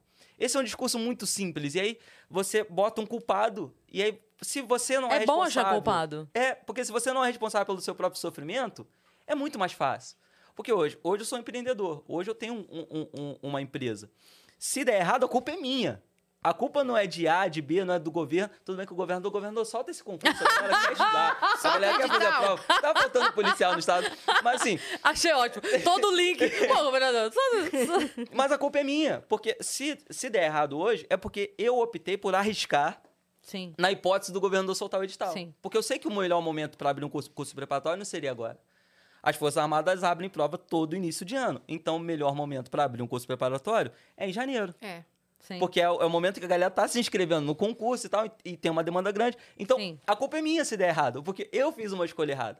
Agora, quando você não tem visão de como que as coisas funcionam, se te dizem, olha, a culpa é de outro, a culpa é de outro. Maravilha. Maravilha, e isso é muito mais fácil. E, e era um discurso muito bonito. Pô, vamos mudar o mundo, vamos ajudar todo mundo, porque tem gente passando fome, porque isso, porque aquilo outro. E a gente não tinha nem tanto, é, não tinha nem tanto essa a questão do progressismo, sabe?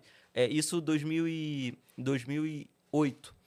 Você tinha um- um- um- uma coisa assim, ah, racismo, homofobia, mas não era tantos elos, delos, elix, é, é, elux, como você tem hoje, não era é, tanto o discurso sobre o extermínio da juventude negra, não era tão acirrado, até porque tudo que existe hoje, toda discriminação, todo racismo, toda violência que existe hoje, existia também em 2008. Existia em 2002, existia em 2004, existia em 2006, todas essas eleições existiam. Mas quem estava no poder, se a gente começa essa discussão a ficar mais, mais, é, é, mais acirrada, eles iam ser obrigados a fazer alguma coisa. Então, como era o, o- o governo era, era, era útil para o movimento estudantil da época, que era liderado por PT, PSB, é, PCdoB, Ninguém grita. Ninguém gritava. E eu lembro que eu, eu comecei a me afastar dos movimentos de esquerda quando eu vi o seguinte: olha, é, tinha uma discussão que a Uni levantava. E, e, assim, tô, tô- tô passando por isso para explicar onde que eu cheguei Sim, e, e sim. como é que eu penso hoje. É, uma discussão que a Uni levantava à época era que se queria 10% do PIB para a educação. Show de bola. Para mim, quanto mais investimento na educação, maneiro. Só que eu já achava ruim você ter um, um- um único indexador, um único plano. E baseado em algo que varia muito. Porque, olha só, 10% do PIB, show. Se o país está decolando, maneiro. A educação está tendo investimento, está tudo crescendo, pá. Mas se é, o país entra em recessão, quem vai tomar o primeiro corte? A educação. E foi o que aconteceu quando, quando a gente teve a crise em 2016. Pouco se fala, mas os estudantes que tinham bolsa de estudo lá fora, Eu lembro. Eu lembro pô, disso. a galera passando fome, a galera Sim. não tinha como se manter. Muita gente foi embora. Muita gente embora. teve que voltar pro Brasil. Podia... Era o Ciência Sem Fronteira. Isso, eu Ciência- lembro eu tinha disso. esquecido o nome do projeto. Ciência Sem Fronteira. A Eu lembro das ficou... matérias, de- da- das reportagens sobre isso. A galera vindo embora Entendeu? fudido, cara. Mas e aí, cadê o movimento estudantil que não bateu? Não, mas não Porque ia o go- bater. Porque o governo era de esquerda. Então o movimento era de esquerda. Mas aí tem um partido que, por mais que hoje eu me considere de direita, não sou direitista radical, não sou bolsonarista e tal, é, mas tem um partido de esquerda que eu, eu acho muito maneiro, que é o PCR. Partido Comunista Revolucionário. Os caras não têm legenda no TSE, porque eles não acreditam no nosso processo eleitoral. Então eles querem uma revolução mesmo. Já começa por aí. Pode. E para eles não importa se você, se você, o, se o partido que está no poder é de esquerda, se ele não toma as atitudes como deveria. E eu lembro que a época Isso é raro, hein? é raro, é é raro. raro. Então por isso que eu tô citando o PCR, porque eu lembro que aí eu já tinha essa discussão, mas beleza, vamos. Primeiro a gente consegue os 10% do PIB, depois vê. Se, se, o que se der recessão, o que, que vai dar? Pelo menos a gente está buscando alguma coisa. E aí a Dilma falando que não ia dar, não sei o quê. O Lula era, foi, foi, é, tava lá e falando, não, porque não é assim, não tem como tirar, reservar esse dinheiro, babá. Mas ainda assim houve uma pressãozinha ali para agradar e tal. Aí a Dilma, em algum momento, falou: vou dar esse dinheiro para vocês. Vai ser é, vai ser 10% do PIB. E aí, uma menina do PCR subiu é, na frente de todos os estudantes que estavam no Congresso, foi aqui no Salesiano, em São Paulo, isso já 2010, salvo engano, entendeu? 2010, 2011, sei lá. Eu fiquei, eu fiquei de 2008 até mais ou menos 2012 né, com essa, com essa galera de movimento de esquerda. Um E- mandato. Um, ma- um mandato. É, sem mandato, né? Mas eu tava ali no meio da galera e a menina, ela subiu e falou assim, gente, olha só, beleza, a Dilma falou que vai dar 10% do PIB, mas entenda o seguinte, é, a, a- o que ela tá fazendo é pegar 3% do PIB, mais não sei quanto de PIS/COFINS, mais não sei quanto de ISS, mais não sei quanto disso, daquilo, outro, lá, lá. E esse ano vai dar 10%, mas porque é, esse ano deu. Mas ano que vem, como são vários indexadores diferentes, não vai dar. Não vai dar os 10%, não vai chegar em 10%. Aí, sabe o que aconteceu? O PCO simplesmente, o PCO não, o PC do B Ah, levantou, virou de costas pra menina e começou a gritar: não, não, não nos representa não, e cagou pra garota.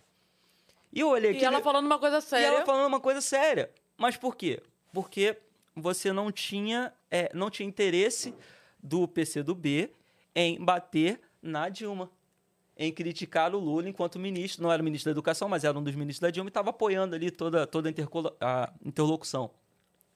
E isso vai se refletindo, e aí, voltando para a segurança pública, isso vai se refletir em vários outros aspectos. Por quê? É, a- a- a- o que a gente fazia ali na esquerda era: vou pegar uma militância, vou pegar um estudante, dar um discurso maneiro para ele, levar ele para um congresso para ele beber, porque o cara ia para lá sem saber o que estava fazendo. Você perguntava pro, pro pessoal o que, que eles estavam fazendo, o que estava sendo votado, ele não sabia. A gente falava: ó, quando eu levantar a mão, você levanta junto. E dane-se. E assim a gente seguia. E aí, é, a gente pegava essa militância, beleza. Fazia um trabalho, ó, estamos tentando ajudar vocês e tal. No final, tudo isso se convertia para quê? Direcionar essa galera que nos via como liderança para votar no candidato A, no candidato B, para depois esse candidato A, esse candidato B, ser o nosso representante no legislativo, o nosso representante no executivo, que seria o cara que botaria os nossos projetos para frente. Mas no final não acontecia isso. O que acontecia, e foi onde eu me afastei de vez, Você foi lá descobrir até o final. fui até o final para descobrir. Foi ver. A gente é, chegou e apoiou um determinado candidato para deputado. Ele, de deputado, depois se tornou prefeito em um dado município. É, não, minto. Ele, antes de ser prefeito, ele foi secretário. Secretário de Ciência e Tecnologia do Estado. Aí vocês façam os cálculos do ano aí e, e, e cheguem à conclusão. É, entre 2008 e 2011. Eu sei que. Então tem muita gente aí, aí vocês decidem quem é, quem é o culpado nessa história. É, ele se tornou secretário de Ciência e Tecnologia. A Ciência e Tecno- Secretaria de Ciência e Tecnologia pega a FATEC, FATERJ, uma série de, de entidades né, da educação e tinha, um- tinha uma empresa terceirizada que colocava o, o- a parte administrativa e a limpeza era feita por terceirizados. E o que, que aconteceu? O pessoal do partido começou a ser contratado dentro das terceirizadas, só que eles nunca botavam o pé na FATEC. Eles recebiam um mês de salário, era deles, um mês de salário continuava na empresa Ah, para se tornar um militante profissional. O cara ficava recebendo dinheiro público, né? E nunca prestava o serviço. E quando eu vi isso, eu falei, pô, irmão, qual é? Que parada é essa? Uhum. Como é, que, como é que funciona? Como é que na cabeça de vocês faz sentido querer mudar o mundo se você tá roubando do pobre, que você diz apoiar? Sim. E aí isso me deixou puto. Aí eu me afastei, mas ainda era de esquerda. E aí tô procurando, comecei a procurar outros caminhos e, e conhecer muita gente. É, é, é, eu- aí eu me envolvi com o movimento monarquista. É, hoje eu, eu me considero monarquista, é, é uma outra história. É, aí eu falo isso, aí nego fala, ah, porque você é absolutista. Não, cara, não tem nada a ver. É, pensa, Canadá até hoje é uma monarquia, Japão é uma monarquia, Suécia é uma monarquia. E, e a pegada é totalmente diferente. Eu não vou nem falar da Inglaterra, porque você fala da Inglaterra, nego, ah, mas só tem a Inglaterra. Não, tem vários outros países que são monarquias. A Espanha é uma monarquia. É, e, e- e tem seu. Não é um sistema perfeito, mas tem seus prós e contras. E hoje eu acho que poderia ser mais interessante para o Brasil uma monarquia. Mas enfim, nesse momento da a carreira militar, já você tinha deixado meio já de tinha, lado. já tinha deixado de lado. Aí eu fiz a prova em 2010, cheguei a fazer a prova em 2010 da PM, passei. Fui, é, é, o concurso era para 2 mil vagas, eu fui o 2.300, mas aí eu, eu iria entrar, né? Porque a galera vai sendo eliminada dos exames e tal. E mesmo que a galera não fosse eliminada, o governo botou 18 mil para dentro. Só como eu tava nesse rolê com a galera da esquerda, da política, eu falei, ah, ano que vem eu faço a prova. Aí não veio a prova, eu só fiz em 2014. Nossa, cara.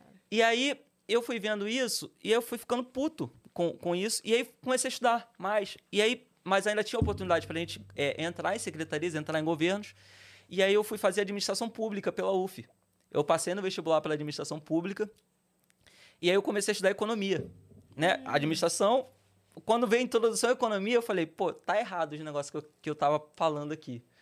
Que o dinheiro, ele não, é tão simples assim você dividir para todo mundo. Um exemplo que eu dou é, pô, banana no Brasil é barato, mas tenta ba- vender banana na Antártida. você não tem como plantar lá. Então você vai ter que arranjar um jeito de embalar aqui para ela não estragar, para ir de avião, para chegar mais rápido. Isso vai ter um custo maior. Então não dá para ser igual. Dá para não ser é, não ter ninguém tão fudido. Do cara não ter condição de se alimentar, do cara não ter condição de, de é, ter um acesso à saúde e tal, mas ser todo mundo igual já não fecha a conta. E aí, por fim, eu, eu lendo, eu fui ler um livro chamado Ensaio sobre a Liberdade, de Henry Maxold. Só que eu não peguei o prefácio do livro para ler. Eu só li liberdade. Ah, vou ler esse negócio aí. E ele não tava falando de liberdade no sentido de democracia, respeito às liberdades individuais, nada. Ele tava falando de liberdade econômica, pura e simplesmente. E aí, quando eu li, eu falei: é, realmente, não dá para ser de esquerda, não no sentido econômico e tal. No campo progressista, deixa todo mundo ser feliz, cara. E, e assim, deixa todo mundo ser feliz mesmo. Só que o problema é que a galera tá muito radical. Aí eles, quando, quando. Tem gente que é homofóbica? Tem. Tem gente que é racista? Tem. Aí o cara, ele, ele para virar um anti-homofóbico, ele vira um negócio muito mais pesado às vezes. Ao ponto de. Eu fui numa conferência LGBT em Niterói em 2011 com a galera da esquerda. Entendeu? E fui lá. Cara, uma pauta maravilhosa que eu vi discutirem é a questão do, da travesti no presídio. Você não pode pegar uma pessoa que tem peito, que tem bunda, e jogar num presídio com um monte de homem que não vê mulher há 300 anos. É óbvio que isso vai dar merda, que aquela pessoa vai ser molestada e violentada ali dentro. Uma discussão perfeita. Isso tem que ser discutido mesmo. Ah, porque é, a mulher, quando é presa, não corta o cabelo. A travesti se identifica como mulher e não corta o cabelo porque, cara, se cortar o cabelo, a mulher, ela, ela, ela não se reconhece mais. Ela se sente af- afetada com aquilo. Claro. E se a travesti, ela se entende como mulher, eu acho super justo você não cortar o cabelo dela por- quando ela vai presa. Se com a mulher, ela também não vai. Também não vou concordar que coloque uma travesti numa cela feminina. A gente tem que achar, é, é uma discussão complexa, mas é super plausível, é super válida.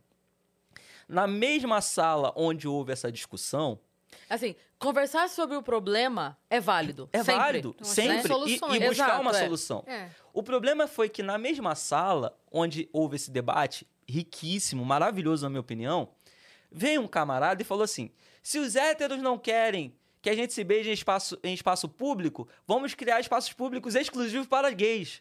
Aí eu falei, pô, peraí, gente, calma aí. Vamos ensinar todo mundo a respeitar todo mundo. O que você tá fazendo é se tornar um heterofóbico. É, é- parece ridículo a, a palavra quando se fala, ah, heterofóbico. Mas se você fala que eu vou criar um espaço Ou, verdade, ele- exclusivo pra gay, eu tô sendo heterofóbico, porque eu também não gosto mais do hétero. tá tanto segre- quanto o hétero. segregando Tá segregando de qualquer forma. Isso, tanto quanto o cara é homofóbico, É. eu me torno o contrário dele, só que literalmente no, no, no, no campo diametral. E, e vira um, um tipo de, de guerra. Não é pra ser guerra, vamos, vamos apaziguar o problema. Todo mundo tem que se respeitar, todo mundo tem que conviver bem. Eu não concordo o seguinte: é, é, é com um casal de homens, de, de homem homem, mulher com mulher, se pegando de maneira muito intensa, tanto quanto eu não concordo com um casal hétero, de homem e mulher, quase arrancando a roupa um do outro na frente dos meus filhos. Sim. Agora, o casal tá ali de mão dada, dá um beijinho, um estalinho e tal. Não Tô importa se é hétero, se é gay. Tanto faz, cara.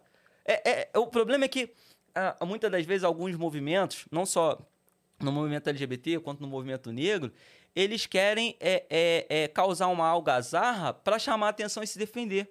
Ao ponto de manifestação, eu já policial, é, movimento das mulheres negras da Uni, movimento de estudantes negras da Uni, alguma coisa assim. E aí a menina chegou na casa de um colega meu, e ele grandão, grandão, mas um moleque super tranquilo, apolítico, tá nem aí pra isso. A menina, a manifestação rolando, a menina veio gritando na cara dele: Eu tenho medo de barata, mas não tenho medo de polícia. Aí o polícia do meu lado olhou pra mim e cara, tipo assim: Cara, o que essa garota tá falando, cara? Eu tô aqui quieto. Sou policial, eu tô quieto. Tá- ela tá fazendo É a meu manifestação emprego dela. isso aqui, né? É meu emprego. Ela tá fazendo a manifestação dela, enquanto ela não quebrar nada, enquanto ela não arranjar problema, ela pode falar o que ela quiser. É o direito dela. Eu tô aqui, na verdade, pra garantir. Se chegar um bolsonarista maluco que disser que ela não pode se manifestar, esse policial tem que ir contra. Mas a galera é- é- é- acha que não. O simples fato de você ser policial te coloca obrigatoriamente como direita, como eleitor do Bolsonaro, isso, aquilo, outro. E eu vi isso acontecer muito dentro do movimento de esquerda, isso foi me afastando, me afastando, junto com essas questões de corrupção, entendeu? Não que, não, não que a direita seja, seja honestíssima, mas é, é assim, pelo menos a direita, ela praticamente não faz movimento. Assim, você tem um MBL ali que tá, tá, tá derretendo agora, você tem um vai para ruas e tal, mas não é um- uma coisa tão organizada. Mas é muito mais cobrado também. E, exatamente, é muito mais cobrado. E na esquerda, não, é, é, é, é, é, é muito passapano. Sabe? É muito passar pano pra liderança, é muito disso tudo. Tanto que hoje o MBL é contra Não o só Bolsonaro. pros seus políticos, mas pros seus influencers também. Sim, pra, pra pra- to- os caras podem falar o que quiser, pô. Entendeu? Aí você já tem hoje o MBL contra o Bolsonaro, você, Você tem o lembra Vai do- pra Rua contra o Bolsonaro, você tem o, o movimento de direito se voltando contra, contra seus influencers, contra os seus líderes. Na esquerda isso não acontece, Você cara. lembra eu do consigo. mensalinho? O mensalinho Sim. do Twitter, que aconteceu em 2016, eu acho? Aham. Lembra do mensalinho? Lembro. Do, do o Wellington Dias, que descobriram que estavam dando 50 reais, 500 reais, sei lá, pros, pra todo mundo ficar elogiando Fica- a fibra ótica. Lembra dessa história? Cara, Cara, eu sei dos arroba. Eu sei. e tão lá, com gente grande. sim. Interagindo, postando foto, como se nada tivesse acontecido, Mas- cara. e aí- Eu olho e falo, não é possível.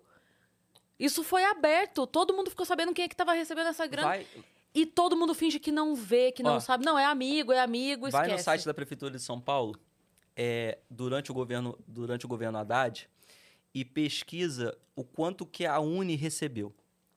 Faz uma pesquisa aí, qualquer quem estiver assistindo, vai no site da Prefeitura de São Paulo e pergunta quanto que a União Nacional de Estudantes recebeu. Salvo engano, a marcha, da, a marcha pela saúde do estudante, 4 milhões. Um, um um único evento, um único evento, recebeu 4 milhões para fazer uma semana de marcha pela saúde do estudante. O que, foi feito com isso? Pagaram cirurgia de câncer de alguém? É, pagaram um transplante? Levaram o cara para os Estados Unidos para fazer uma cirurgia que não tinha no Brasil? Não sei, cara. Como é que você gasta 4 milhões em uma semana para um evento de conscientização de estudante? Aí tem o é, Praia de Botafogo 133, 233, que era o prédio da Uni que o, o- a ditadura militar botou fogo.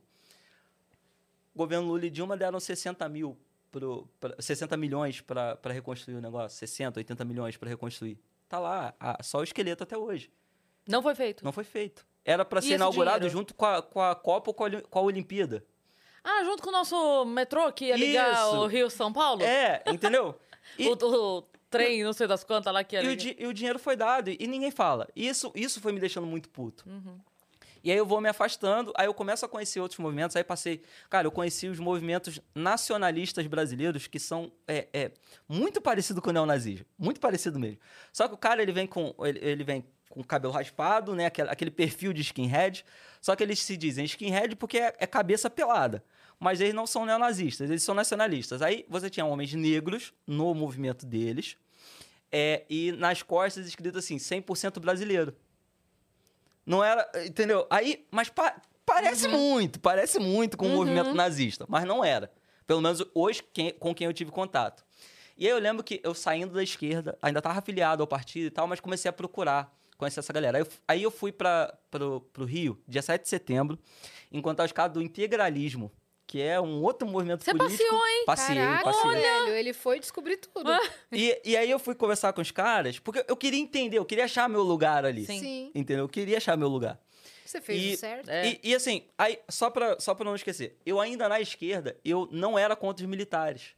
Porque, como eu acreditava no negócio, eu falava assim, cara, a gente tem, pelo contrário, que colocar pessoas de esquerda dentro das academias militares para formar líderes esquerdistas para que uma revolução aconteça.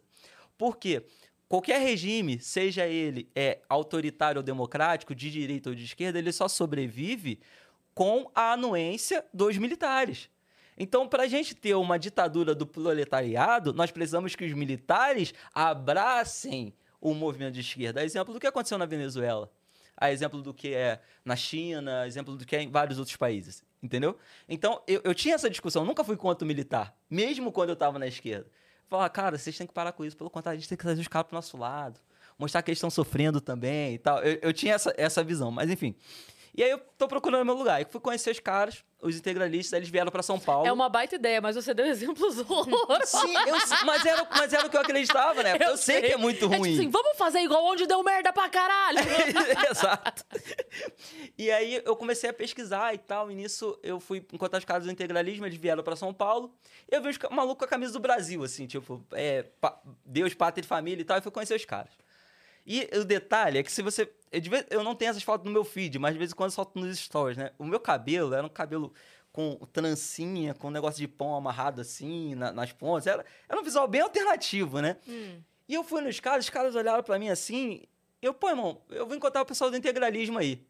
Aí, pô, tá aqui não. Aí, mas fica aqui com a gente, a gente é do. a gente- nós somos nacionalistas e tal. Eles começaram a explicar, né, como é que eles funcionavam. Só que eles têm um negócio de bater em punk, eles saíram na porrada com punk. Porque eles são. é, os, os nacionalistas de- desse, dessa linha de movimento, eles são muito ordeiros. E o punk é anarquista. Então, é, eles saem na porrada entre eles ali. Mas eles falaram assim, pô, eu não vou matar um cara só porque ele é gay. Eu não concordo com isso, não quero pro meu filho. Essa era a opinião deles. Não quero isso pro meu filho, mas eu não vou espancar um cara porque ele é gay. E- e- mas a gente pega essa pecha, trazem essa fama pra gente, a gente não tem nada a ver com isso. E tal, não sei o quê. Aí, beleza, fiquei mó tempão trocando ideia com os caras pra entender. E os caras no 7 de setembro, ainda era, era, era o governo Dilma, não lembro se era 2012. Sei que era a Dilma. E eles estavam panfletando contra a Dilma. É, isso mesmo, era, era a reeleição da Dilma, eu acho. Quando foi a reeleição da Dilma? 2012? Foi. Ela saiu. Ela saiu 16, né? Ela saiu 16, então foi 14. É, então, então era ela- 2013. Então, Tá. então esse ano era 2013. Que eu lembro que é, eles estavam panfletando contra a reeleição dela. Já no 7 de setembro, eles falando mal dela e tal, não sei o quê. E os caras estavam panfletando. Só que os malucos, tudo parece cara de torcida organizada. Os caras grandão, fortão. Entendeu? Careca, cara de mal, não sei o quê, lutador de jiu-jitsu, orelha estourada. Mas os caras estavam panfletando, trocando ideia. E aí vem um moleque, que aí quando acaba a manifestação, quando acaba o desfile militar no Rio de Janeiro, vem o pessoal do PSTU com as bandeiras vermelhas atrás. Todo ano é isso. Vem os militares e depois o PSTU aproveita e faz o movimento deles. E vem um moleque que ele falou uma coisa que eu nunca mais esqueci. Um molequinho pequeno, menor do que eu, mais magro do que eu. Ele veio com um jornalzinho na direção dos caras e falou assim: Olha só, eu quero a mesma coisa do país que vocês. A gente diverge no método. Ele com a camisa vermelha do PSTU. Virou pros caras que estavam com a camisa do Brasil, pá, não sei o quê, Deus, Pato, Família. Eu quero a mesma coisa que você, a gente diverge no método. Os caras, não é, pô, mas olha só, você já parou pra pensar que isso aqui é errado, não sei o quê, e começaram a conversar. Só que aí a cena ficou cinco gurilão e um moleque de meio metro. Uma mulher do PSTU olhou aquilo e gritou: Polícia, socorro! Não sei o quê. Aí os policiais correram e fizeram uma, uma linha de distanciamento entre e- os caras e o pessoal do PSTU. Só que, tipo, os caras estavam conversando. Sim. E não tem espaço para diálogo com Não eles, com, com quem pensa diferente. Eu vi isso acontecer do PCdoB com o PCR e eu era de esquerda. Nego tentando abafar, e eu fiquei puto com aquilo. E aí eu vi isso na manifestação de novo, falei, cara, não dá não, mano, não dá. Aí conheci vários movimentos políticos, mas assim, eu fui ficando meio sem saco, porque assim, é, ou você milita ou você trabalha, né? Você tem que sustentar. E, e, e a militante de direita, como ela não é vinculada diretamente a partido, ninguém te sustenta. Pô, eu- quando eu tava na esquerda, o partido, eu ganhava pelo partido um- um- uma ajuda de custo para ficar fazendo as coisas. Entendeu? É, o partido pagava 3, 4 ônibus, dava mais 20, 30 mil para a gente bancar a alimentação de todo mundo. Para levar do Rio para Brasília, para levar do Rio para Pernambuco, para o Conubis, é, Coneg, que é o co- con- Congresso, Conselho Nacional de, de Entidades Gerais e tal. Tem várias atividades que o partido banca. Por quê? Eles bancam uma liderança, para essa liderança fazer militância, para se converter essa militância em voto para o político A para político B. Que no final sequer representava a própria entidade estudantil. Porque os caras não botam em pauta as coisas que o movimento estudantil está pedindo. Sim, sim. Sempre foi a minha questão com a reforma agrária, por exemplo. Sim. Tipo, o Movimento Sem Terra apoiava partido X. Esse partido chega no, no poder, tem quatro mandatos e esse problema continua existindo, era pra essa galera tá puta. E não continuar apoiando, entende? Sim. Se essa galera, depois de quatro mandatos, continua apoiando aqui, é porque tem alguma coisa errada que eu não tô sabendo. Não sei o quê. Mas, porra, imagina. Você fala pra mim assim, Cris, você tem esse problema? Cola comigo que eu te ajudo a resolver. Aí eu colo contigo, você chega lá. Caga pra mim deliberadamente por 16 anos e eu continuo te apoiando? Não faz muito sentido na minha cabeça isso, sabe? Então onde tá essa solução, Exato. né? É porque o dinheiro ocorreu de uma outra forma, não da maneira correta como você acreditava. E aí, depois de ter esse- rolê todo, eu falei, cara, sou de direita, talvez eu vire monarquista, vou continuar estudando o tema e, e vambora. Aí comecei a trabalhar, fui correndo atrás e tal, aí dei Começou aula, a de, trampar com o quê? dei aula de hip hop dentro de um projeto chamado Mais Educação, entendeu? Aí foi onde eu... O cara foi tudo. eu, é, eu, Cara. cara, Eu sou de direita e eu comecei a dar aula de hip hop dentro de um projeto. Não, calma. o quê? Não, é real, de cara. É interna... real. pro internato o cara dá- foi, velho. Entendeu? Na- não cabe na mesma frase Aí eu, as fui, coisas. eu fui, aí eu fui cobrador de ônibus. ah, Logo de cara, a primeira coisa que eu fazia, fui ser cobrador de ônibus. Meu pai é motorista, né? Já me ajudou a entrar na empresa. Sim. Sim. Aí, puto da vida, porque, porra, tu era pra ser oficial, caralho. E agora tu era pra estar pilotando. E agora você vai ficar aqui na roleta do ônibus. Você Ele, voltou aqui? puto, né? Aí, beleza. Mas aí fui cobrador de ônibus, aí fiquei dando, dando, aula, dando aula em projeto. Depois eu fui trabalhar numa casa de show, como, como estoquista, com venda de mercadoria e tal. Esperando a prova. Esperando a prova da PM 2014. sair. Aí saiu em 2014, fiz a prova. Fiz a prova em setembro, outubro de 2014, só fui chamado em dezembro de 2015. Uhum. Sendo, sendo da primeira turma, tá? Sendo a primeira turma, é um ano, e me- Um um ano e pouco de espera. Caramba. E aí entrei, me formei e fui pra rua. E aí, assim. Mas já tinha dado resultado, tudo. Você já tinha. Você sabia já que tinha passado. Sim, sim. Aí eu fui é, e entrei pra polícia e, cara, beleza. tô- agora eu sou policial. Vamos lá, qual é a minha vivência? O que, que eu vivi? Porra, eu vivi coisa pra cacete, irmão. Tive do lado da esquerda, já tive com o pessoal da direita.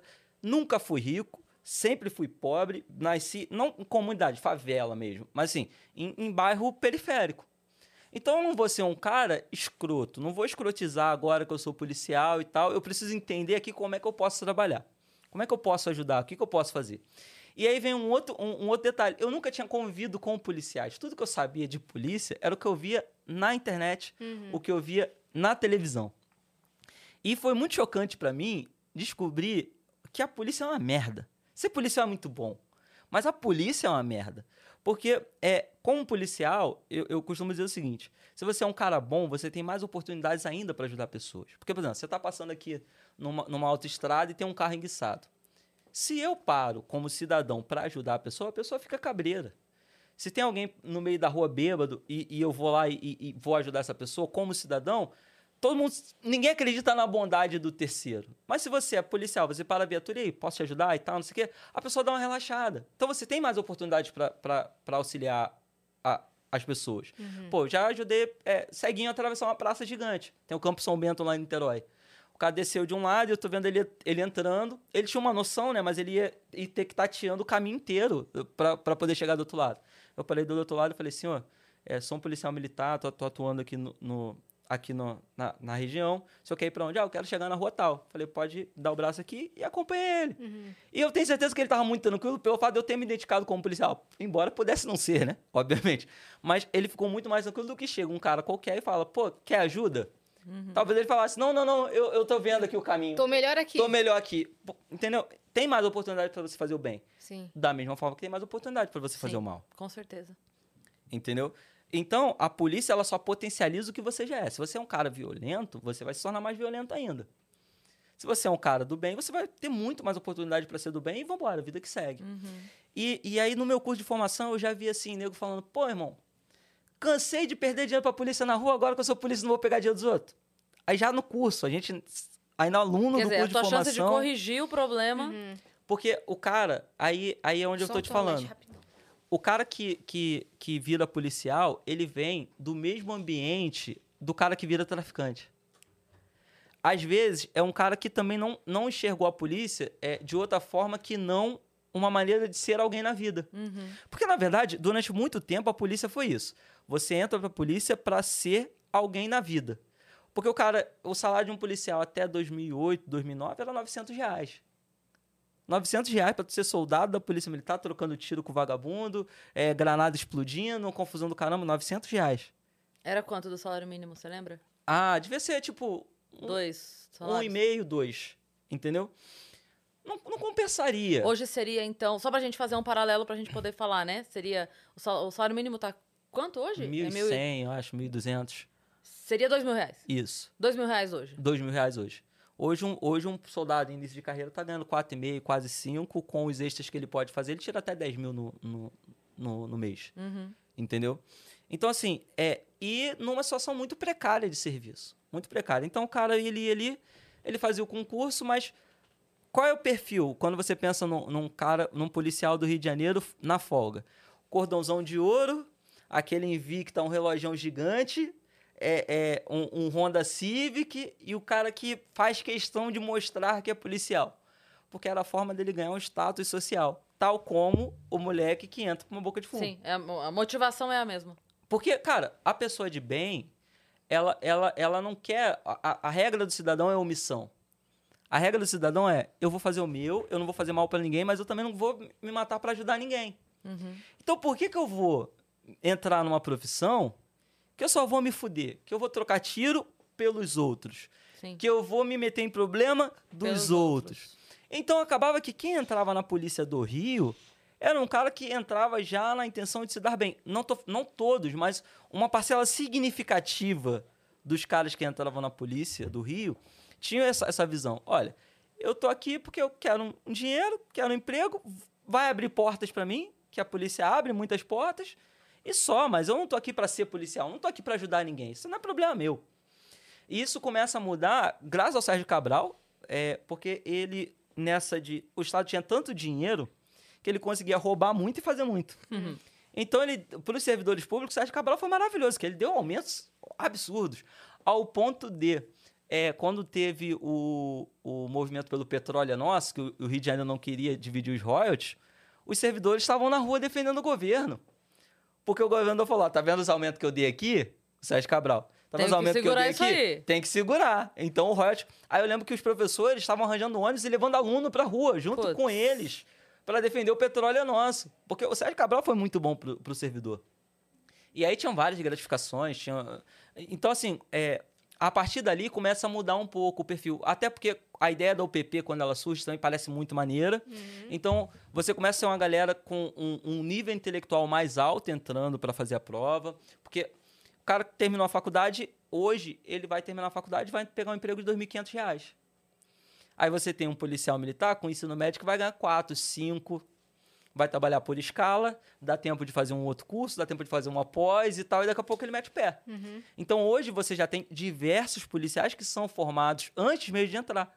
Porque o mercado de trabalho aqui fora tá muito ruim. Antigamente não, era o contrário. Ser policial, pô, tá de sacanagem. Tanto que se você é policial na Zona Sul, o pessoal da Zona Sul te trata como lixeiro, como porteiro e tal. Aí você vai pra Baixada Fluminense, o policial é um cara que tem um destaque social. Ele tem uma relevância social na Baixada Fluminense e, e não é bem quisto na Zona Sul, entendeu? Então, assim, justamente porque ele não é um cara visto como alguém que tem um nível intelectual, cultural e moral né? interessante, ele é um traje na Zona Sul.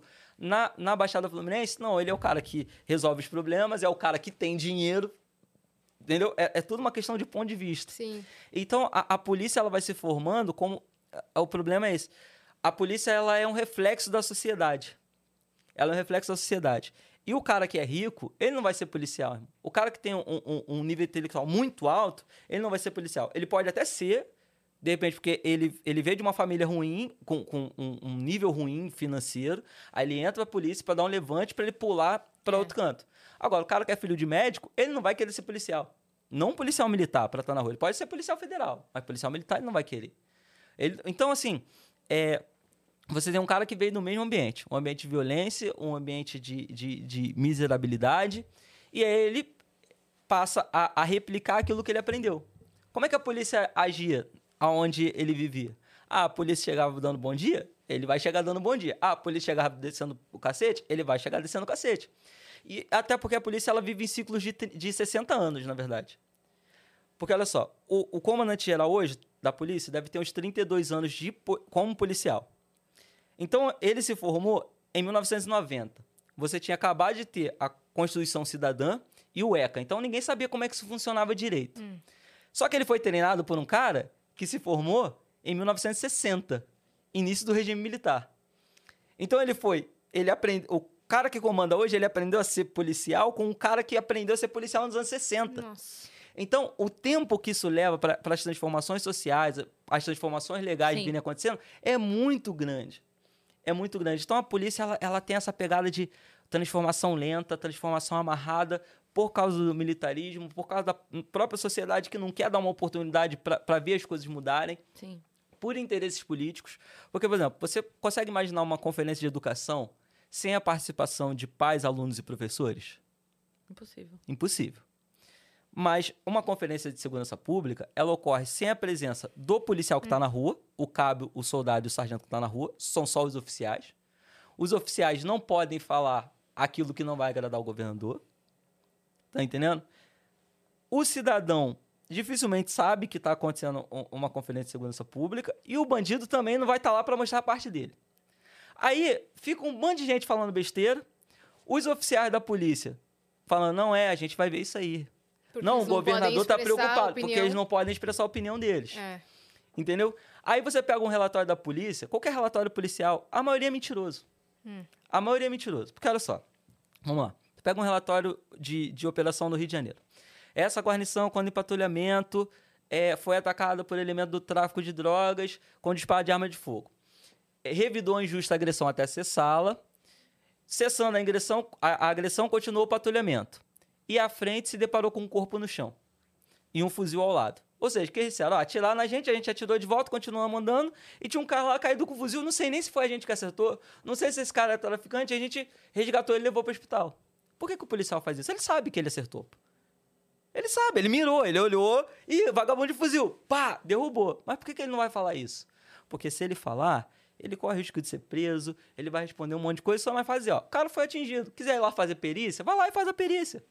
Ah, como é que tu vai fazer a perícia num lugar que tá todo furado? Não Tá- tem perícia, né? Não tem perícia. Não dá pra fazer.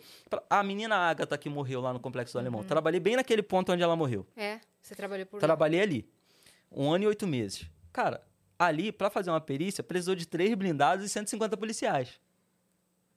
Por quê? Se vai só uma viaturazinha da Polícia Civil fazer a perícia lá, não ia conseguir fazer a perícia que a baleia voa firme. Então, você tá entendendo como é que a dinâmica é, é- é esquisita? Aí eu faço, eu coloco no meu relatório uma coisa que aconteceu, mas não, não dou os pormenores. Sim. Aí o relatório fica zoado. Aí você tem, por exemplo, vou te dar um exemplo ainda mais besta, não vou nem falar de morte, vou te falar de abordagem policial. O Código de Processo, Código de Processo Penal ele diz que para abordar um cidadão é, é necessário a fundada suspeita. Defina a fundada suspeita. Não tem. Aí o policial olha e fala: vou abordar. Aí você vai lá e aborda o cara. Pá, revista, não sei o quê. Ah, tá com arma, tá com droga, tá com mandado de prisão em aberto, não sei o quê. Tu leva ele pra delegacia. Quando chega na delegacia, o cara às vezes estava sentado no bar, tranquilão.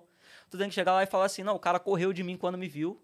O cara demonstrou excessivo nervosismo ao avistar a guarnição, porque não tinha fundado a suspeita. Justificar pra você abordar, né? Eu tenho que justificar pra abordar. Mesmo Aí- que você tenha encontrado algo de errado. Mesmo que eu tenha encontrado algo de errado. Tipo, vamos lá. Você abordou um cara, vou dar um exemplo doido aqui, tá? Abordou um cara e ele era um fugitivo. Com ordem de prisão decretada Uhum. e os caralho. E você abordou ele ali e Você acabou. não tinha como saber antes. Você não tinha como saber antes, mas na, na sorte ali, você acabou pegando um cara que tava sendo procurado e tudo. Você precisa justificar ter levado ele preso. Isso aí. Eu preciso justificar a abordagem. Por que, que eu pedi o documento dele? Hum. Por que, que eu eh, botei a mão nele para revistá-lo? Eu preciso justificar isso. Faz sentido quando você pensa que a nossa Constituição ela foi feita para coibir os excessos realizados durante o regime militar. O regime militar teve excesso pra caramba. Então, criaram uma Constituição para prevenir isso.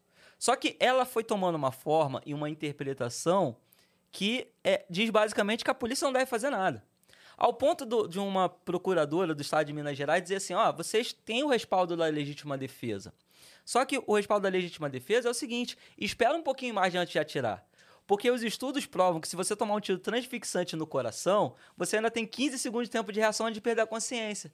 Ou seja, na cabeça dessa infeliz, eu tenho que esperar um tiro atravessar o meu coração Pra você. para eu poder começar a atirar no cara que tá apontando uma arma na minha direção.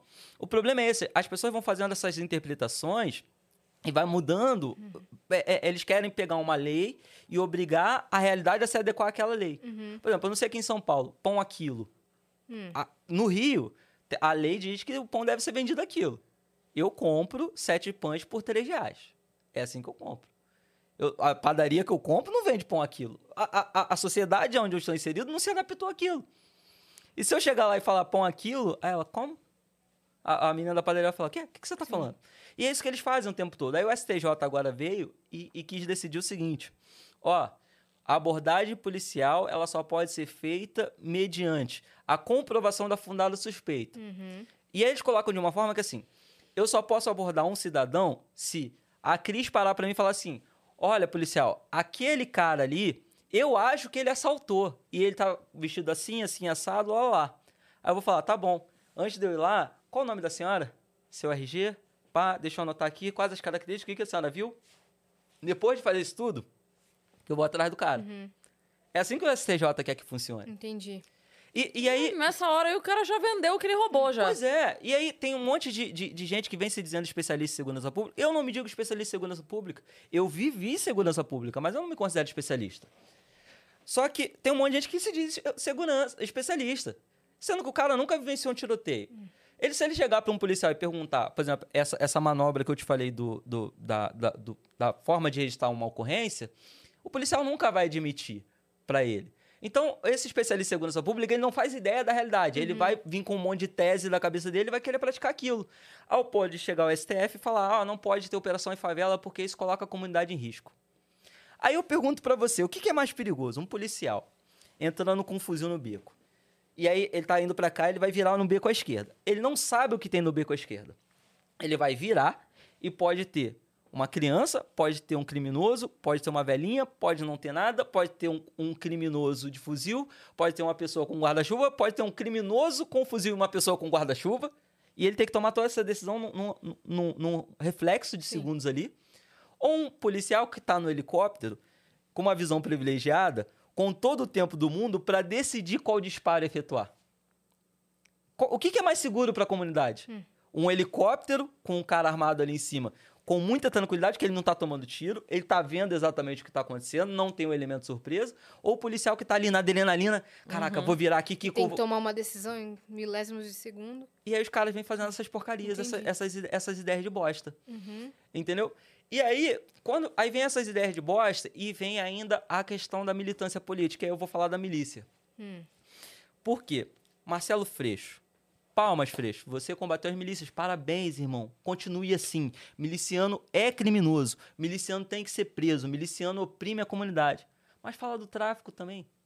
Fala do que o tráfico faz, dos tribunais do tráfico, tribunal de exceção, onde um motorista de Uber morre porque ele, ele mora numa favela de terceiro comando e ele fez uma corrida para deixar um passageiro numa favela de comando vermelho. Fala desse cara, faz essa crítica. Faz a crítica aos dois moleques que morreram em Belfort Roxo, duas crianças, uma de 5, uma de 13 anos, acho que porque pegaram uma gaiola na feira e mataram os moleques. Faz a crítica que o traficante também matou, que o traficante também torturou, que o faz essa crítica. Isso me deixa revoltado. Porque a milícia, ela começa com o que se chamava lá de polícia mineira ou grupo de extermínio. Em algum- na maioria dos casos eram policiais que, vamos supor, o cara morava em Rio Claro e trabalhava na capital.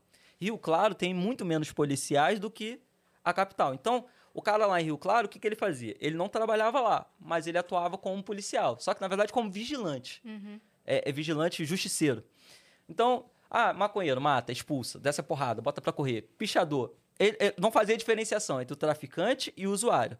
Não fazia diferenciação entre um vândalo que fez uma pichação na praça e o cara que praticava um assalto. Ele descia a porrada, matava todo mundo e mandava todo mundo embora.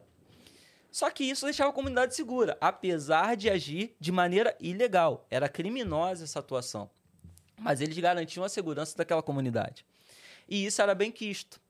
Só que esse policial ele ainda está nativo e ele trabalha cá na capital. Então, quando ele vinha trabalhar, ele precisava que alguém tomasse conta. Então, o que ele faz? Ele vai pegar um primo, ele vai pegar um vizinho e vai dar uma arma para aquele cara e vai falar: toma conta da área aí. Só que veja, se ele está tomando conta da área, ele não está trabalhando. Então o emprego dele passa a ser essa vigilância. O policial não vai tirar do salário dele para pagar o primo para tomar conta. Então é. Ô, seu Zé, tudo bom? E o açougue, como é que tá? Parou os assaltos? Tem como ajudar aí pra gente poder manter o menino aqui tomando conta? E começa com uma contribuição voluntária. Veja, uma ação criminosa que tinha uma contribuição voluntária porque era bem aceita pela sociedade. No início, entenda. No início aos poucos o negócio vai tomando uma proporção onde o que era autossustentável virou rentável. E quando começa a ser rentável, disse o seguinte: olha, se, eu, se a minha empresa está dando bom, eu vou expandir. Uhum. Vou para o bairro do lado. Mas o bairro do lado tem a facção A, a facção B, e a facção A, a facção B tem fuzil, tem granada. Então eu não posso ir para lá de revólver. Então eu vou precisar de mais recursos para comprar essas armas. Vou ter que fazer um investimento. Tenho dinheiro para fazer esse investimento? Não. Então agora só. Botijão de gás, só compra comigo. Garrafão de água, só compra comigo. Gatunete, só compra comigo. Para trabalhar aqui de mototáxi ou de van, é comigo. E eles começam a extorquir todo mundo. Centralizar tudo ali. centralizar tudo ali. Incomodava, mas ainda assim estava sendo tolerado pelaquela sociedade. Estava sendo tolerado. E eles vão e começam a atacar o tráfico. Quando eles começam a atacar o tráfico, pô, os caras têm experiência, os caras são malandros. E tem, tinha um contato outro no batalhão e utilizava, sim, o batalhão para ajudar. Por exemplo, aí vamos supor, o batalhão fazia uma operação na favela, os caras corriam. Morria gente, perdia arma, não sei o quê. O que aconteceu? Eles estão fracos. No que eles estão fracos, a milícia vinha e, bum, terminava o serviço e tomava o local. Isso começou a deixar o pessoal, principalmente do Comando Vermelho, muito puto. Então, o que o Comando Vermelho faz? Não estou falando que fez com o Freixo, tá? Mas começa a pedir aos membros de ONGs, aos políticos, todas as entidades que atuavam dentro da comunidade, para, pô, irmão, olha só, os caras estão dando um prejuízo do caramba aí. E aí começa uma pressão que vai é, reverberar no Freixo. Então, entenda novamente, não estou falando que o Freixo era fechado com o Comando Vermelho. Eu estou falando que houve uma pressão do Comando Vermelho em cima de pessoas de representatividade que culmina na atuação do Marcelo Freixo contra a milícia. Entendi. E o Marcelo Freixo fez muito bem. Porque, cara, não tinha diferenciação entre um usuário e um traficante. Eu não acho que tem que matar o usuário, pô. Não acho que tem que matar o usuário.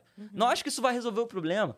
Então, é, é o- tinha que ter uma atuação contra a milícia, até porque ela começa a tomar uma proporção que vai ficando muito zoada. Não- era para proteger e já não protege mais ninguém. Pelo contrário, se você não paga, você é expulso, você perde seu negócio, você apanha. Então o eles problema começam, é a motivação, né? eles começam o a se tornar problema é- criminosos. O problema é tirar a milícia pra que volte O tráfico. o tráfico. E não tirar. Não combater a milícia porque ela é E ruim e ponto. Isso aí. E né? aí o que, que acontece? O policial que tava na milícia, ele começa a falar assim: caramba, a galera tá toda sendo expulsa.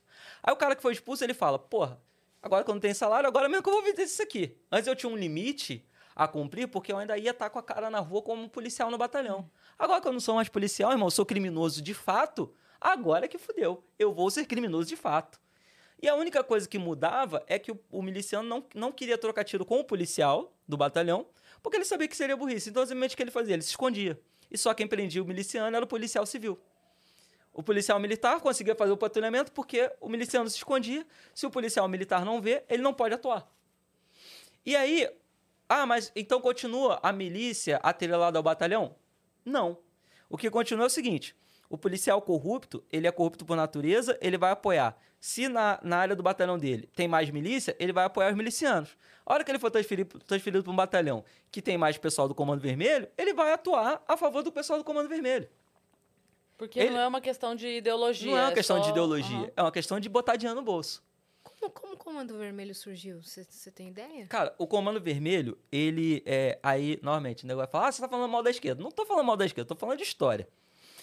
É. Presídio de Ilha Grande, em Angra dos Reis. No presídio de Ilha Grande, é, os presos mais, mais violentos eram mandados para lá.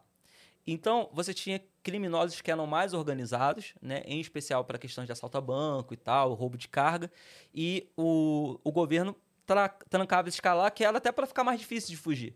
Porque você fazer uma rebelião em Bangu, você foge, você está em Senador Camará, você está na Zona Norte, Zona Oeste do Rio de Janeiro, você consegue fugir muito fácil.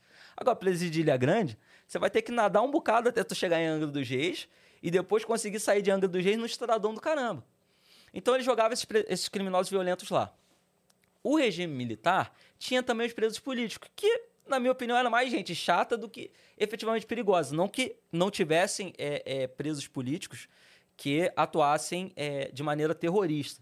E as pessoas falam assim, ah, o regime militar matou e tal, não sei o quê. Mas, cara, você não estava lidando com um moleque que ficava xingando o Bolsonaro de fascista no Twitter. Você estava lidando com um cara que tinha uma ideologia de guerrilha, que assaltava banco, que explodia carro, que fazia e acontecia.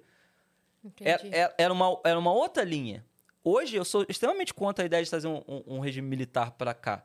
Que hoje, o moleque que diz que está sendo oprimido, que não vive numa democracia, ele não vai ter mais o direito de fazer isso. E quando esse direito for cesseado a ele, ele vai se sentir no direito de partir para dentro da polícia, de tacar bomba, de, de explodir, de fazer acontecer. E era o que acontecia à época. Então, os dois lados cometiam excesso, tanto os revolucionários quanto o exército brasileiro, a marinha, a aeronáutica, todos eles. Eram ambos fazendo excessos. Mas a ideia do, do, do, do governo militar foi: vou pegar o preso político, que é chato pra cacete, vou jogar ele numa prisão com os criminosos violentos, e o criminoso violento vai descer ele a porrada, e eu não vou nem responder por isso, porque não vai ser nem eu que torturei o cara. o criminoso violento que vai descer a porrada nele, esse maluco, quando sair, ele não vai querer mais ficar fazendo propagandazinha política, porque ele vai ver como é que o criminoso é. Aconteceu o quê? Esses presos políticos, eles vão para presídio de Ilha Grande e lá eles falam pro cara que é, que é criminoso violento. Olha só, irmão, você tá aqui porque o Estado não te dá condição de sobreviver. Porque o Estado, é, é, ele quer financiar o banqueiro e quer que você continue pobre porque o pobre é que sustenta o rico. E tal, e não sei o quê. E olha só, vocês têm que parar com esses robozinhos aí, cara. Vocês têm que se armar para combater o Estado. E eu tenho os contatos na Farc, na Colômbia, em Cuba, na Rússia, que vai ser bom para vocês, para vocês se armarem e ficarem fortes contra os policiais. Tanto que o fuzil no Rio de Janeiro, ele não é aqui adquirido pela polícia, ele é adquirido pelos traficantes primeiro. Hum. Os traficantes têm fuzis e, na sequência, os policiais pegam fuzis para ter condição de, de combater. Uhum. São Paulo, por exemplo. São poucas as equipes que você vai ver portando um fuzil. Só algumas equipes é, mais especializadas para combater assaltante de banco. Aqui a dinâmica situações... muda muito? A dinâmica muda muito. No Rio de Janeiro, toda viatura tem no mínimo um fuzil. Uhum. Que é mais comum achar, se deparar com situações em que você precisa usar. Exato. Entendeu? Então, assim, é, o Rio de Janeiro, ele teve isso. Aí, quando esse cara sai, eles começam essa guerra contra o Estado. O tanto que o Comando Vermelho, ele, ele rachou recentemente com o PCC, porque eles eram, eles eram próximos, porque o PCC falou pro Comando Vermelho assim, cara, para de ficar dando tiro em polícia, irmão. Isso aí, pô, gasta dinheiro, munição é caro, arma é cara, fica morrendo gente, dor de cabeça do caramba, atrasa o baile, porque tu começa a tiroteio e não vai ter baile, porque a polícia vai querer ocupar a comunidade, pá. Irmão, paga um dinheirinho pros policiais, para de ter guerra. Os caras falam, não, Comando Vermelho é guerra contra o Estado e acabou e não sei o quê. O terceiro comando e o ADA, já não. Não, a gente, a gente tem arma aqui, porque se a gente não tiver arma, o comando vermelho entra. Mas se a gente pode molhar a mão do, do, do batalhão, se a gente pode molhar a mão do, do, policial, a gente vai molhar a mão de todo mundo. Uhum. Terceiro comando e ADA, eles têm essa filosofia. O Comando Vermelho não, é uma política. Eles são, eles se consideram inimigos do Nós Estado. contra o Estado e acabou. Entendeu? Aí o PCC racha com eles, por causa disso, eles falam, pô, irmão, para com isso. Aí, hum. não, não vamos parar. Já então, então a gente vai cortar negócio, cortar relação. Aí no que eles cortam relação, estoura uma guerra no Nordeste. Por quê? Já viu, esses, vocês devem ter visto isso, umas rebeliões que estavam tendo presídio, hum. e aí ele hum. começa a matar e um come o coração do outro, um negócio muito bizarro que teve lá, a família do Norte contra a PCC, é porque o, o Comando Vermelho tinha filiais no Nordeste e no Norte, e quando ocorre essa ruptura no Rio de Janeiro, a guerra estoura lá, porque o Comando Vermelho, o PCC não era forte, não tinha raízes é, é, no estado do Rio. Aí o, o PCC vai pro, junto ao terceiro comando e fala assim, ó... Ah, Vamos tentar aí e tal, mas não, não deu certo, não vingou. Mas enfim, nesse meio tempo, voltando, voltando lá, anos 80, 90, o, o Comando Vermelho, então, ele se torna falange vermelha, porque vermelho justamente nessa, com uma pegada ali meio marxista, meio socialista e tal, no, nos seus ideais, para combater o Estado, e é, eles começam a roubar banco, entendeu? Porque a droga ainda não era algo tão inserido. A droga vem justamente, é, é, é inserida pelo pessoal da esquerda que tinha contato com esses cartéis da Farc. Entendeu? É, trazem a droga para cá e começam a vender. Mas, originalmente, o Comando Vermelho atuou roubando carga e banco. Hum. Tanto que o BOP é criado para combater o assalto a banco. O BOP não foi criado para combater o tráfico na favela. Entendeu? Eles são, é, eles são uma unidade criada para isso. Uhum. Aos poucos, conforme né, é, o, o BOP começa a atrasar o lado do pessoal que faz o assalto a banco. E outros sistemas de segurança vão sendo criados, como as portas rotatórias, detector de metal, isso, aquilo, outro. É, Perde-se um pouco a necessidade do BOP, o, o, o, roubo a banco cai, e aí começa a questão da favela. Hum. Porque o que, que aconteceu na favela? É, o Comando Vermelho está na favela, que o, o criminoso violento, ele vem do ambiente pobre. O cara que veio de um ambiente empresarial, ele vai dar um crime sonegando. Ele vai desviar recursos, ele vai entrar numa licitação pública e não vai cumprir. É esse o tipo de crime que o cara comete. Então ele está na Zona Sul, ele, ele não precisa botar barricada porque ele está trancado no, no, apartamento dele e o crime dele está em um, um, um, pendrive. O crime do o, o, o criminoso violento, não. Ele está. É, ele, a única alternativa para ele cometer o crime é agir com uma arma de fogo. Logo, ele, esse crime vai ser percebido por todos, e ao ser percebido por todos, o Estado vai intervir através da polícia. Uhum. Só que o policial, então, ia buscar o criminoso violento aonde? Na comunidade. Não existia, à época, um serviço de inteligência tão bom. Não existia é, a escuta telefônica, drone e tal. Então, o que, que o policial fazia para descobrir informação? Descia porrada mesmo. Isso é fato. O policial subiu no morro. Ele, ah, porra, eu quero pegar o Pedrinho. Só que o Pedrinho não tá ali. Quem tá ali? O Zezinho, que é primo do Pedrinho. Ele Zezinho, sabe cadê, cadê o Pedrinho? Ah, não sei. O policial descia porrada. Isso anos Entendi. 80, tá? Anos 80. É, o policial fazia esse tipo de coisa. Existia, assim, é, a polícia entrava, pé na porta, e, meu irmão... Porque era uma terra sem lei. Era uma terra... é, é, e aí, normalmente, porque o Estado não entrava lá com outra coisa, só entrava com a polícia. Mas hoje ainda entra pé na porta também. Não, Não? hoje não, hoje não. Vou explicar por que que mudou. Tá. É, aí, o que, que vai acontecer? O Brizola, ele, ele numa política popular, é, é, para tentar ser mais populista, ele fala: meu policial não vai subir o morro. Aí cria-se um, um- um novo tipo de segregação. O policial não sobe morro, mas o, o negro também não descia pra praia. Se descesse pra praia, cacete. Aí aquela, aquela cena do, do Cidade de Deus, Cidade dos Homens, que a molecada tá na praia, a polícia vem descendo a porrada de todo mundo pra botar pra correr, por quê? Saiu de lá. saiu de lá. O, o moleque, ele- ele, vinha roubar na pista e se esconder na favela. Então, toda vez que se via um molequinho negro na, na, na praia, se criava o imaginário de que aquele moleque estava ali para roubar. Então, não tinha distinção mais. Porque hoje, por exemplo, na praia de Copacabana, você tem um monte de câmera. Então, aos poucos, aquelas câmeras vão pegando e vai se, vai se montando um dossiê e o moleque ganha um mandado de prisão sem nunca ter sido abordado. Porque se ele já, teve, se ele já tirou a identidade em algum, em algum momento, o sistema uma hora vai reconhecer, aí a Polícia Civil vai fazer um trabalho, pra- só que leva um ano e meio, dois anos, até aquele moleque é, ser identificado, ser condenado, aí uma hora a polícia vai lá e prende ele. Já aconteceu, assim, moleque ser preso sem nunca ter sido abordado? Cara, comigo não. Comigo não. Mas sabe um que foi dessa forma? O, aquele DJ, é, um MC, Ah, é, caramba. com- começa com S, não é? Sal, salva. Não, não, que foi preso no Rio há, há um tempo atrás. Um DJ, cara, um MC. Não vou lembrar. Não vou lembrar. Teve um MC. Vê aí, Vitão, pra gente. Um MC que foi preso lá no Rio. É, esqueci o nome dele. Esse moleque, esse DJ, ele não foi preso por apologia ao tráfico de drogas, como tentaram fazer parecer. Ele, antes de ser MC, antes de ser DJ, ele era olheiro do tráfico de drogas. Ah. E aí, a polícia, ela, ela, foi, ela foi juntando imagens e conseguiu identificar ele, saber quem ele era e juntou... Não, não. Não, não. É... Caraca, deu branco, cara. Ele foi preso em 2000 e... 2019 ou 2018. Quem será?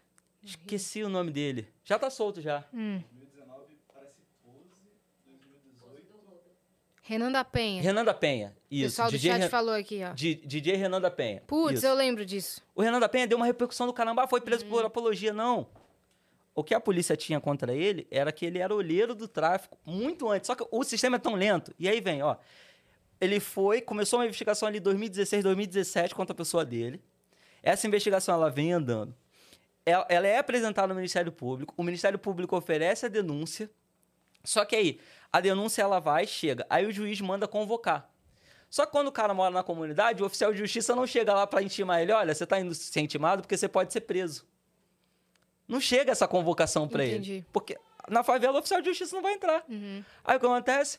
O cara é condenado à revelia. E foi o que aconteceu com, com o Renan da Penha. Ele foi acusado de fazer parte do tráfico em 2016, 2017. Vai rolando um processo judicial contra ele. Vai pro, tudo, tudo dentro dos trâmites mesmo. Junta-se prova, vídeo, pá, não sei o que, conversa, gravação telefônica, isso, aquilo, outro. Aí, dois anos Aí, depois. dois, três anos depois, ele é condenado pela justiça. Quando ele foi condenado, aí ele já tinha endereço fixo, fixo, já morava fora da favela e tal, e foi onde ele foi preso. Aí nego, ah, foi preso porque cantava a favor das drogas. Nem sei quais eram as músicas do, do Renan da Penha. Eu juro pra você, eu não vou te dizer que fazia apologia, não, porque eu não sei. Mas ele não foi teve preso. a ver com isso. Não foi por isso. Você tá entendendo? Não foi por isso. Mas aí já viraram toda essa chave para dizer que foi isso. Então, mas a época não dava para fazer esse tipo de investigação. A polícia realmente agia com muita truculência. O Brizola fala que não vai subir. O que, que acontece? Se antes só entrava o braço armado do Estado na favela, agora não entra mais ninguém. Uhum. O que, que vai acontecer? Os caras vão se resolvendo do jeito deles. do jeito deles. E aí o, o tráfico se torna o tribunal. O tráfico se torna o fornecedor de segurança. O tráfico se torna tudo isso. Mas aí o fuzil entra onde? Cara, São Paulo tem tráfico. Mas por que, que não tem fuzil na favela? Até tem uma outra, uma outra, eu já andei conversando com os policiais aqui, uma outra tem. Mas por que, que não tem tanta ostentação? Porque não tem disputa de território, como teve no Rio. E o Rio vem a disputa de terri- território por causa da racha que houve dentro do Comando Vermelho. Porque um pouquinho antes do Comando Vermelho parar com o assalto a banco, é, dois líderes, tava- tinham dois líderes dentro do comando, e o irmão de um sai com o líder para fazer um assalto a banco. E o Bop mata esse cara. Aí, quando eles voltam, o maluco fala: pô, você não cuidou do meu irmão, não sei o que. Aí eles têm uma racha. Putz. Aí o, o Comando Vermelho fica com o Morro do, do Adeus, com, com, com o Complexo Alemão, e os caras vão pro, ade, pro Morro do Adeus ou da Baiana, que são um do lado do outro, e eu costumo falar Adeus Baiana. aí eu Juntou não- os dois. Aí na minha cabeça agora é uma coisa só, mas enfim, eles vão ali pra esse lado e fecha o, comando, o terceiro comando ali. Então tem disputa E territorial. aí começa uma disputa territorial pelos pontos de venda de droga. Então os caras vão fazendo uma escalada bélica por causa disso, pra di- disputar os pontos. Aí depois tem uma outra ruptura e aí sai o ADA de dentro do terceiro comando. Aí vira terceiro comando puro, porque expulsou os impuros do ADA. Aí você tem essa, essa, essa, essa facção. E aí você, nesse meio tempo, a milícia vem surgindo como grupo de extermínio, grupo de extermínio até virar milícia. Sim. E aí ela começa a disputar com, com o Comando Vermelho os territórios. E aí a- a- a- o Ministério Público, Divisão de Homicídios, é, começa a vir em cima dos policiais que faziam parte da milícia. Aí eles saem e viram criminosos de fato. Então você passa a ser quatro organizações criminosas. Milícia, Comando Vermelho, Terceiro Comando e ADA. Todas elas disputando território. Como é que você disputa? Com escalada bélica. Aí falam assim, aí pega uma cena do, do Cidade dos Homens, que a polícia vai lá e leva as armas, né? Beleza, não vou dizer que policia... não existem maus policiais que pegam arma de uma, de uma favela e levam para outra. Agora dizer que o policial que faz o principal tráfico de armas, que é pelo policial que entra as armas, é muita calúnia. Porque olha só, eu nunca vi AK na mão de polícia, Glock com kit rajada, lança- lançador de granada, ponto .50, ponto .30. Isso não tem no arsenal de nenhuma polícia. Então não tem como dizer que as armas são desviadas do batalhão. Existe sim, a vista grossa. Ah, o cara bordou um cara com, com fuzil e vai pegar um dinheiro ali pra liberar o cara e o cara levar a arma pra favela. Mas Pode nessas dizer que séries, isso. a maior parte é verídico? O quê? É, nessas séries, tipo Cidade dos Homens, ou no filme Cidade Cara, de Deus, Tropa cidade, de cidade dos Homens é, é, é muito, porque é, é Cidade dos Homens. Qual é do Dadinho ali que, que é, tem o Zé Galinha? de Deus, né? De Deus. De Deus. Então, de Deus. é. ali mostra um Dadinho pouquinho Zé disso. Da, da, da racha, né? Da- É. Das rachas acontecendo dentro das facções e, e É a guerra. filme, é. E aí você vê que as armas vão vindo, não é pela polícia. As armas vão vindo, é, não é por causa da polícia, é por causa que os caras querem se matar. Sim. Porque, cara, polícia e bandido é gato e rato. O negócio é sair correndo. Anabolizante é proibido, mas se vende ou não se vende? Isso gera violência? Não, porque não tem disputa de território. Tá entendendo? Mas, na prática, anabolizante é tráfico. É, um é- é- é um- um- uma substância ilícita, proibida, que é vendida por aí. Mas se não tem disputa de território, não tem violência. Hum. Então, São Paulo, por que, que não tem essa escalada bélica? Porque só tem o PCC. Não Basicamente, tem é só o disputa PCC. territorial. Não tem disputa territorial. Então a polícia entra, o cara joga droga, sai correndo que nem um catiço Uhum. e acabou. E por que que não tem mais pé na porta que você ia explicar? O- a questão do pé na porta é que conforme o tempo vai passando, é, o cidadão vai entendendo o direito dele, o próprio policial começa a, a- a ser punido, ser sancionado por esse tipo de ação, as câmeras começam a surgir é, em celular e tal, então aos poucos isso vai é, é, sendo apaziguado, entendeu? Vai sendo apaziguado. E o policial começa a entender também que se ele não tiver uma boa relação com a comunidade, vai dar ruim. Principalmente o PP. A minha vida já foi salva por eu ter uma boa relação com os moradores. Uhum. Que o cara, o, o dono da loja de material de construção, ele fechou a porta da loja, passou por mim, aí ele tava com um copinho de café na mão, ele levou o café na boca e falou assim: ó, os caras estão em cima da minha loja. Ele só fez isso. Ele, ele não podia demonstrar que tava falando comigo. Então ele passou, ele com o copo de café na boca, ele falou: os caras estão em cima da minha loja. Pra, pra esconder Sim. o movimento da fala. E passou. E passou. Eu atravessei a rua e me afastei um pouquinho, caiu a primeira granada. Entendeu? Então, assim, essa relação com a comunidade, aos poucos os policiais começaram a entender, irmão, não, não é todo cara que mora na favela que fecha com o tráfico, que apoia isso. Então, é, o policial começa a, a ter uma relação diferente. Óbvio, existem policiais com, com os quais eu já trabalhei que mereciam estar presos, porque os caras são verdadeiros criminosos de farda. Não só por questão de corrupção, mas pelo trato com as pessoas. Mas, é, em linhas gerais, hoje o policial já entendeu. Ele já teve essa mudança, esse panorama. A, a- a atuação do- da divisão de homicídios, a atuação do Ministério Público, da, da- da- da- dos conselhos de, de direitos humanos, essas coisas foram, foram ajudando a moldar a mente do policial. Então, o pé na porta hoje não é mais assim. Óbvio que ainda existem exceções. Eu não vou dizer, ah, não, é perfeito. Não, existem as exceções. Mas já diminuiu muito. Já diminuiu muito. Sempre vai Até ter porque- canalha em toda profissão, né? É, sim. É que os canalhas chamam a atenção. E aí vira notícia mais rápido. Mas eu lembro quando. Lembra aquele. é, aquela hashtag do Eu Escolho Policial? Lembra quando rolou isso? Que rolou até, Uhum. tipo, na, no programa da Fátima Bernardes, todo mundo falando, se salvava o, o policial com um tiro no ombro, ou o bandido. Em estado grave estado grave, lembra da Uhum. hashtag e tal? E aí tava rolando essa, esse debate, e eu lembro que eu falei assim: olha, eu não sei qual é a porcentagem de policiais que são bandidos. Eu não sei. Mas o que eu sei é que 100% dos bandidos são bandidos. Sim. Então, assim, se. Eu, eu não sei quantos lá não prestam. Aqui eu tenho certeza que todos não prestam. Então, só disso pra mim já vale é, acreditar um pouco nisso aqui, sabe? E assim, é, esse tipo de discussão que se levanta num programa como esse é uma canalice. Porque olha só, não, quando fala em racismo, genocídio da juventude negra, parece que eu vou entrar numa comunidade e falar assim: ah, preto, vou matar. Não é isso.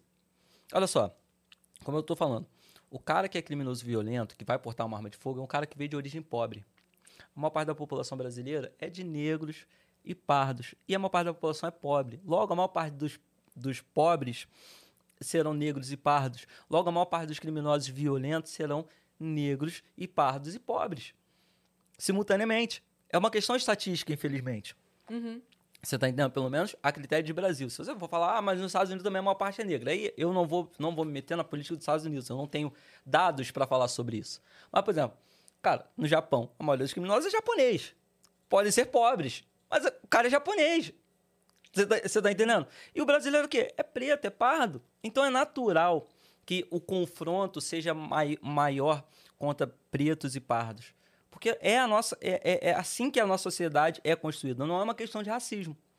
Agora, dizer que a polícia mata muito, é, eu digo o seguinte: não, a polícia mata pouco. Porque se a gente matasse tanto quanto dizem, não tinha superlotação em presídio. Quantos assassinos de policiais estão lá?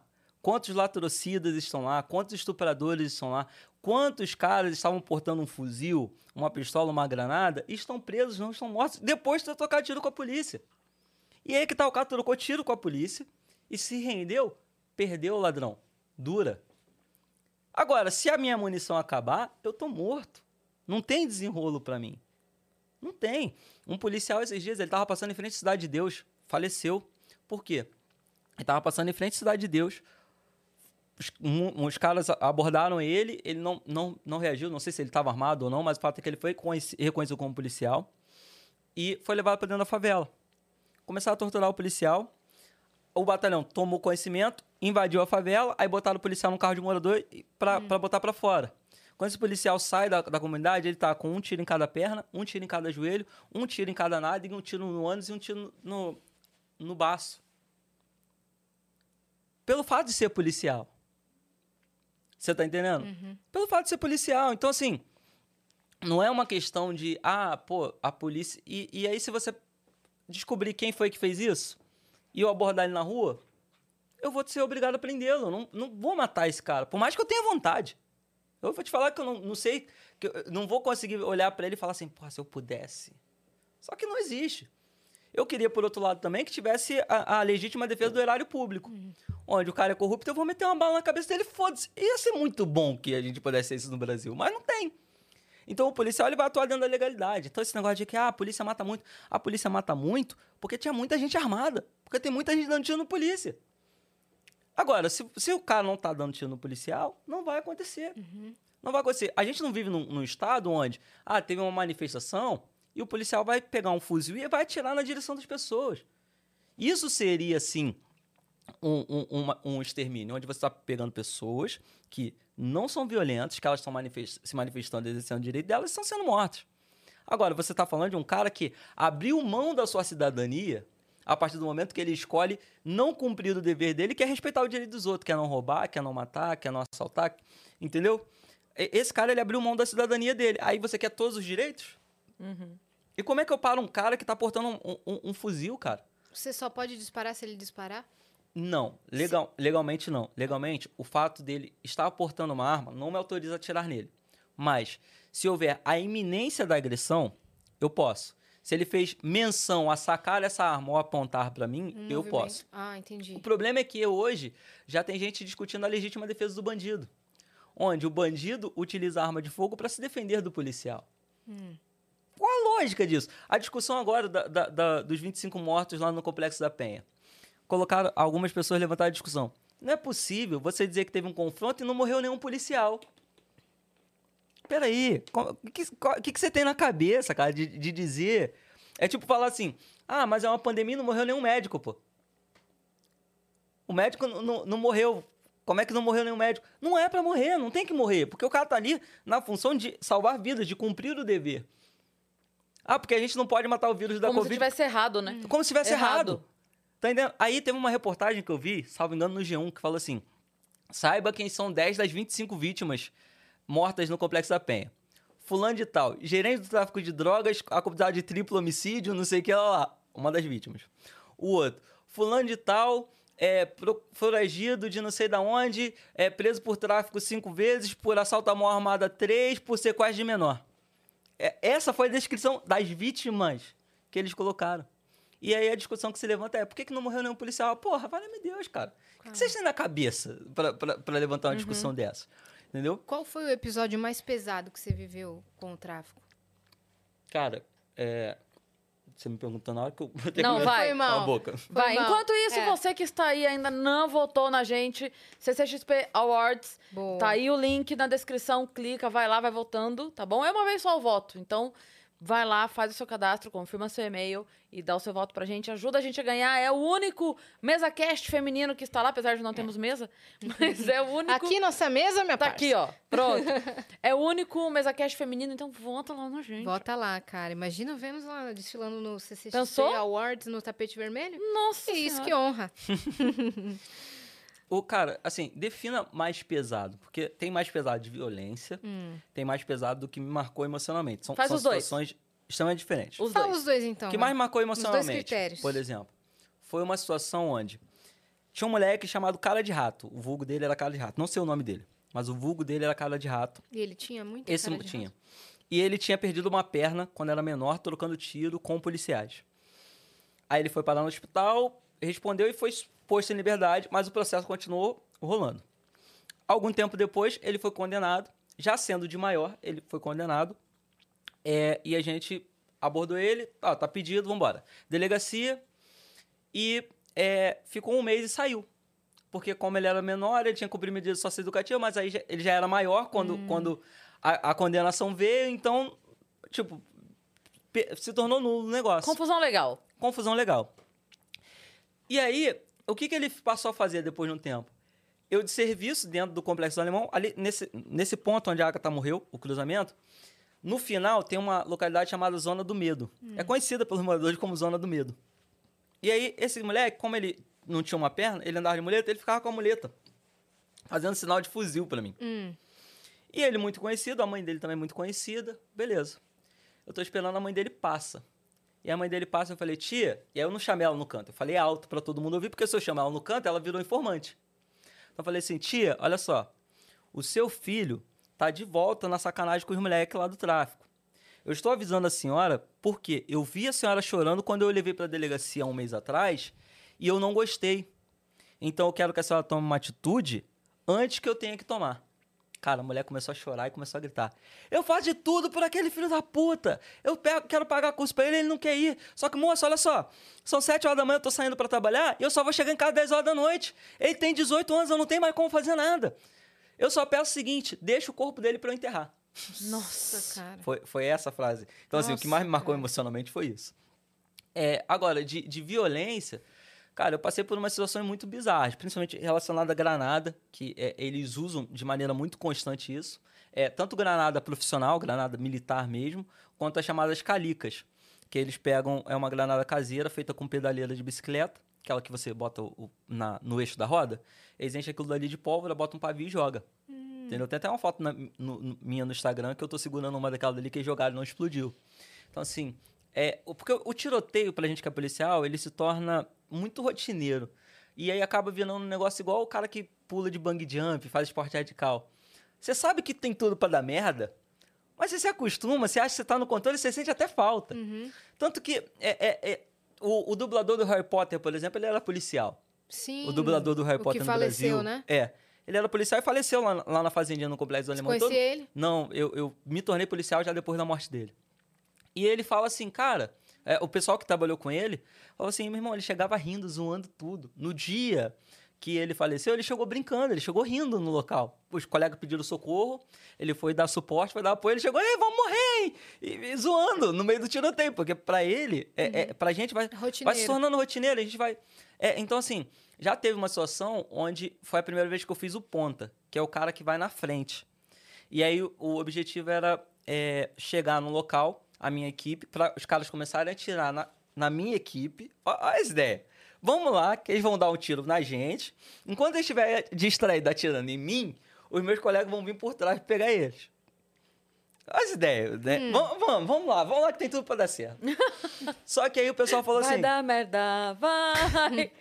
qual é a cena? Vai na frente. Falei, beleza. Já estava acostumado com o tiroteio, já tinha vivido, mas eu nunca tinha sido o primeiro. Então, porque quando você é o primeiro, você é o cara que tem que tomar a decisão. É um guarda-chuva ou é um fuzil? Uhum. É a velha, atiro, não atiro? Que, que... E isso começou a vir na minha cabeça no meio da patrulha.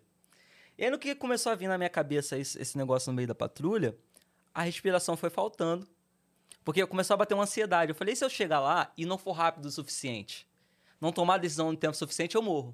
Mas se eu for rápido demais, eu posso matar um inocente. E tal. E isso começou a vir no meio do, do negócio. E eu andando, e a respiração começa a faltar, começa Você já a era faltar. pai? Já tinha sido Já, pai? já. Eu entrei, eu já entrei na polícia tendo os meus dois filhos. Uhum.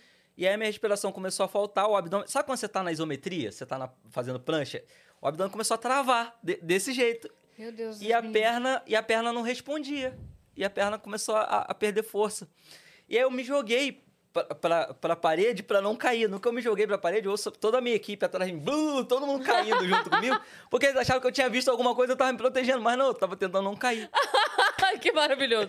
Tá, tá, tá, tá, tá, tá, Efeito atrás. dominó, assim. Não, porque a patrulha do- do- dos policiais no Rio de Janeiro, ela é muito lenta, a nossa progressão. Se você pega esses operação, operação de risco, polícia 24 horas, nego 500 tá correndo na favela, né?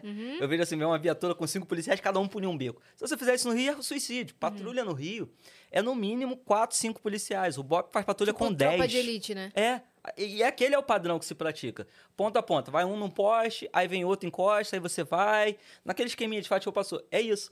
Então a galera tava vindo nesse, ne- nesse ritmo. Então eu sou o primeiro. Se acontece alguma coisa, eu tinha que fazer. E aí eu falei, caraca, ferrou, ferrou, ferrou, vou cair. Aí me joguei na parede. Todo mundo Aí se jogou. Eu ouço todo mundo se jogando junto, atrás de mim. Nisso, tava vindo um mototáxi, ele me viu. Então ele já voltou e ele entrou justamente pra rua que eu ia. Eu falei, agora tá tranquilo. Porque das duas, uma. Ou não vai ter ninguém ou só vai ter vagabundo. Então eu posso ir mais determinado. Aí fui, continuei. Quando eu cheguei, dito e feito, não tinha ninguém, acabou que a guarnição que, que era pra pegar os caras por trás, que pegou de frente. Hum, Entendeu? E aí a gente continuou tentando avançar até um certo ponto, mas não dava mais, porque como os- policiais estavam tirando pra cá, se a gente continua avançando, a gente entrava na linha de tiro deles. Entendeu? E aí foi, foi até meio bizarro, porque nesse dia teve um maluco que é, eu, eu vi, era, era do tráfico, eu não atirei nele por não ter certeza que ele era do tráfico, mas ele morreu um tempo depois. O que acontece? Tem uma situação que um, um- um animal de um polícia, no meio do tiroteio, falou assim: vou jogar uma bomba lá. Vou- eu tava tendo tiroteio, ele falou: vou jogar uma bomba nos caras. E ele sempre se dizia armeiro, não sei o que. Eu falei: "De- eu já conheci policiais que faziam granadas caseiras. Totalmente ilegal, tá? Mas os caras faziam. E aí. Só que esse maluco pegou e jogou um cabeçãozinho de nego. A Porra do polícia, jogou um cabeção de nego pra dentro do beco. o que que é isso? É uma malvina, bombinha, bomba de São João. Só Sei. que uma desse tamanho assim. Sei, sei. Aí eu vi o, o maluco lá de dentro gritar: Ah, quer tacar bomba, né, polícia? Então tome. Começou a chover granada. E Bah, bah, bah, granada explodindo. Falei, que merda esse maluco me arrumou. Aí me passa um gordinho, ele correu de um beco para outro assim, atirando. E aí ele jogava uma granada, a granada explodia. Quando eu ia olhar, ele dava tiro e tal. Aí ficamos nessa. Até que a gente conseguiu dar um tiro mais perto dele ele foi embora. Aí passou, um- passado um tempo. Nesse dia que eu fui fazendo ponta, eu cheguei e aí os caras tinham, já tinham ido embora, tava tocando tiro com outra guarnição. Eu tô deitado atrás de, um- de uma caixa, uma bomba d'água assim. E, e esperando, imaginando que eles fossem descer correndo. Nisso, esse gordinho, ele botou a cara assim e voltou. Eu falei, eu acho que é o mesmo maluco daquele dia. Mas aí, eu acho. Atiro ou não atiro? É. Vou esperar. Me posicionei e fiquei pronto. Porque no, no outro, o que, que eles têm o hábito? De botar só a mão. O muro é aqui, eles botam só a mão e atiram. Falei, ele vai fazer a mesma coisa, só que agora ele tá atrás de uma parede sem reboco. Eu tô de fuzil 762, parceiro. Eu vou furar a parede. Eu não vou dar tiro na direção da mão dele, eu vou derrubar a parede em cima dele. Aí o que, que ele fez? Ele foi e saiu sem camisa, sem arma. Ele provavelmente jogou a arma em algum lugar. E saiu sem a camisa e atravessou o beco. E eu fui só acompanhando ele. Aí, passado um tempo, ele morreu por causa do horário de verão, né? Que. É. O horário de verão matou ele. Não, brincadeira, não foi o horário de verão, é que é o seguinte. Deixa eu explicar melhor. Ah, as UPPs hoje, os policiais não têm mais o domínio total do território. Então, à noite, não se faz patrulhamento. Porque você não, não tem visão e aí já é, já é uma adrenalina do caramba. Você com, com a luz do dia, imagina Sim. a noite. Então, se retrai. Você retrai para as bases e aguarda e no dia seguinte você volta Sol a fazer se seu patrulhamento. Se retrai. Isso. E aí, nessa unidade que eu trabalhava lá na Fazendinha, os policiais trabalhavam da seguinte forma. Acho que ainda estão trabalhando assim. Fazendinha, Complexo do Alemão, governador, dá uma olhada lá na Fazendinha, Complexo do Alemão, tá? Aí esse tipo de E coisa... abre o edital. E abre o edital. Mas assim, esse tipo de coisa que eu não posso, que eu não devia estar falando. Mas eu falo. Lá na Fazendinha, no Complexo do Alemão, funciona assim. Os policiais ficam na Avenida Antônio Astrigésilo, joga no mapa, tá? É, Avenida Antônio Astrigésilo, tem um cruzamento. Que os policiais ficam ali para que as viaturas possam subir e descer sem que os criminosos fiquem atravessando.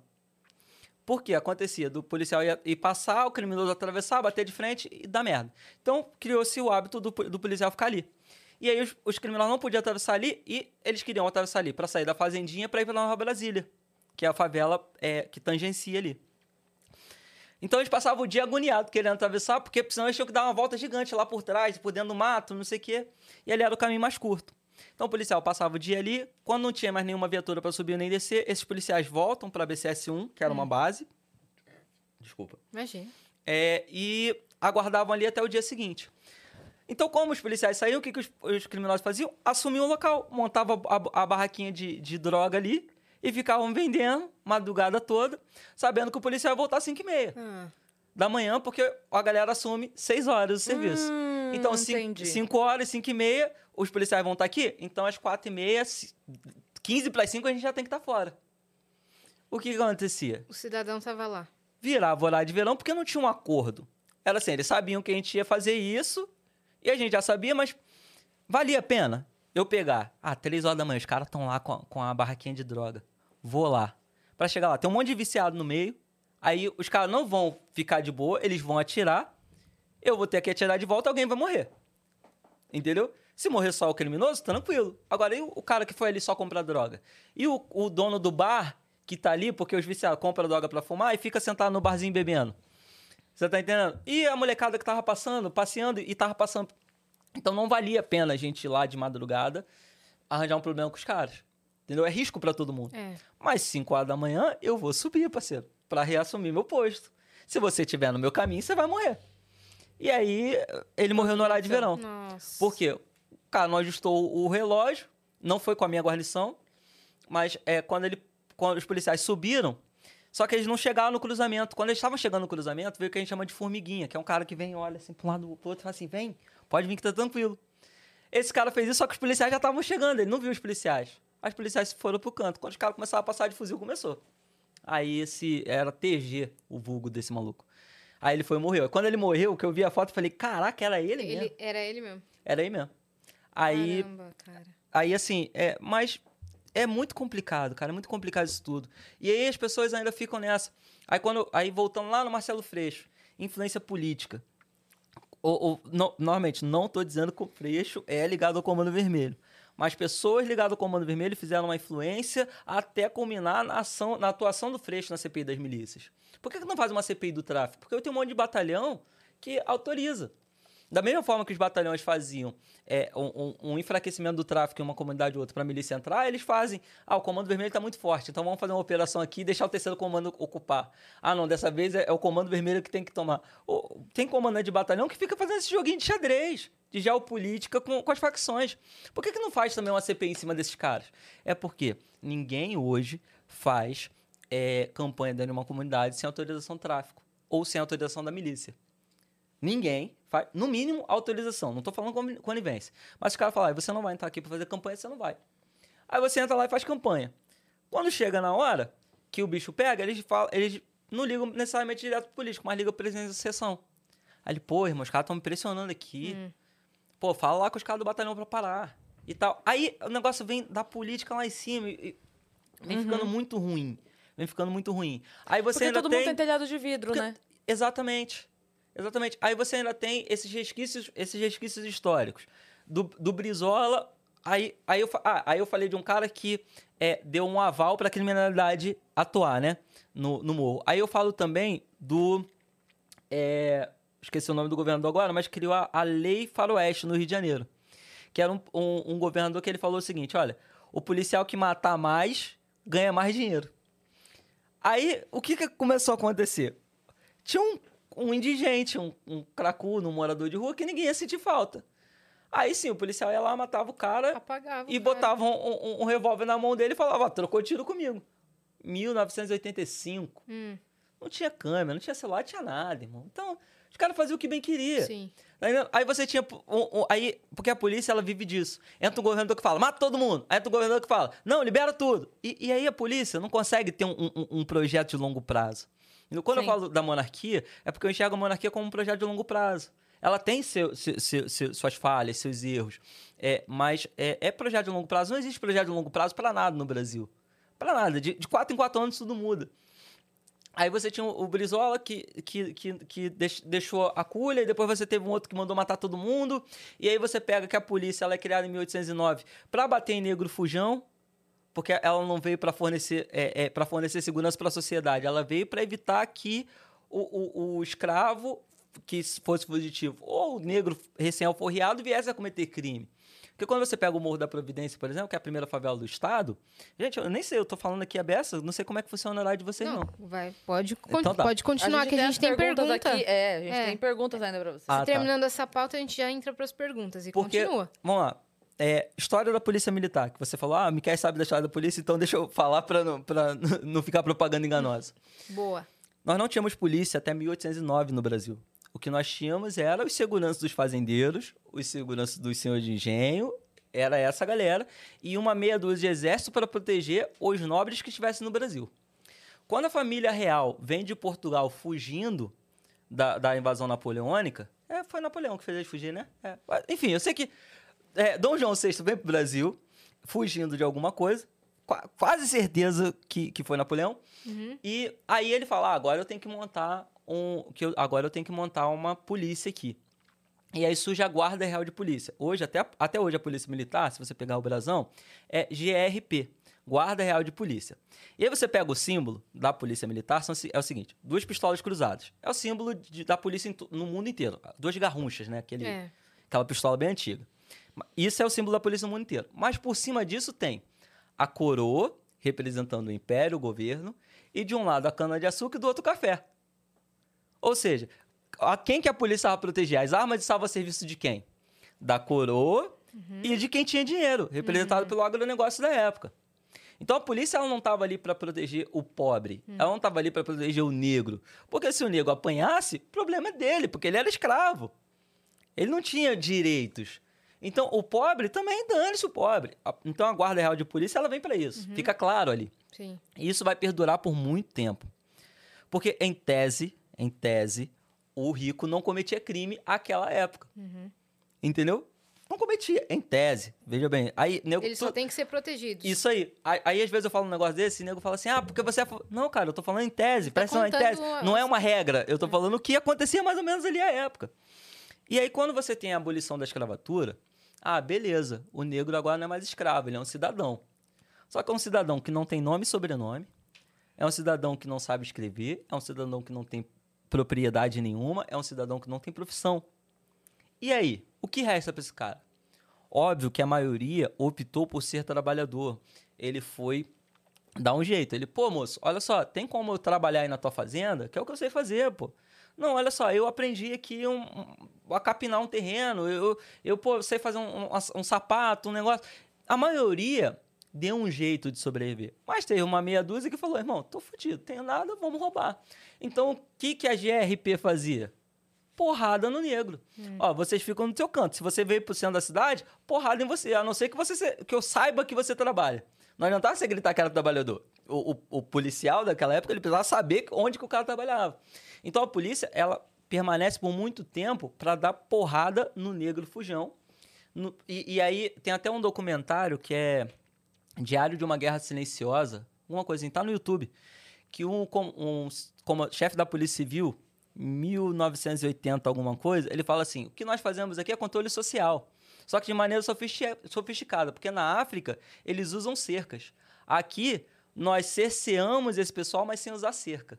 Ele estava se referindo à favela, justamente esse movimento. Não pode descer, porque se descer, a gente desce a porrada e bota vocês para voltar. Isso vai perdurar por muito tempo. Aí você entra no regime militar, não foi diferente.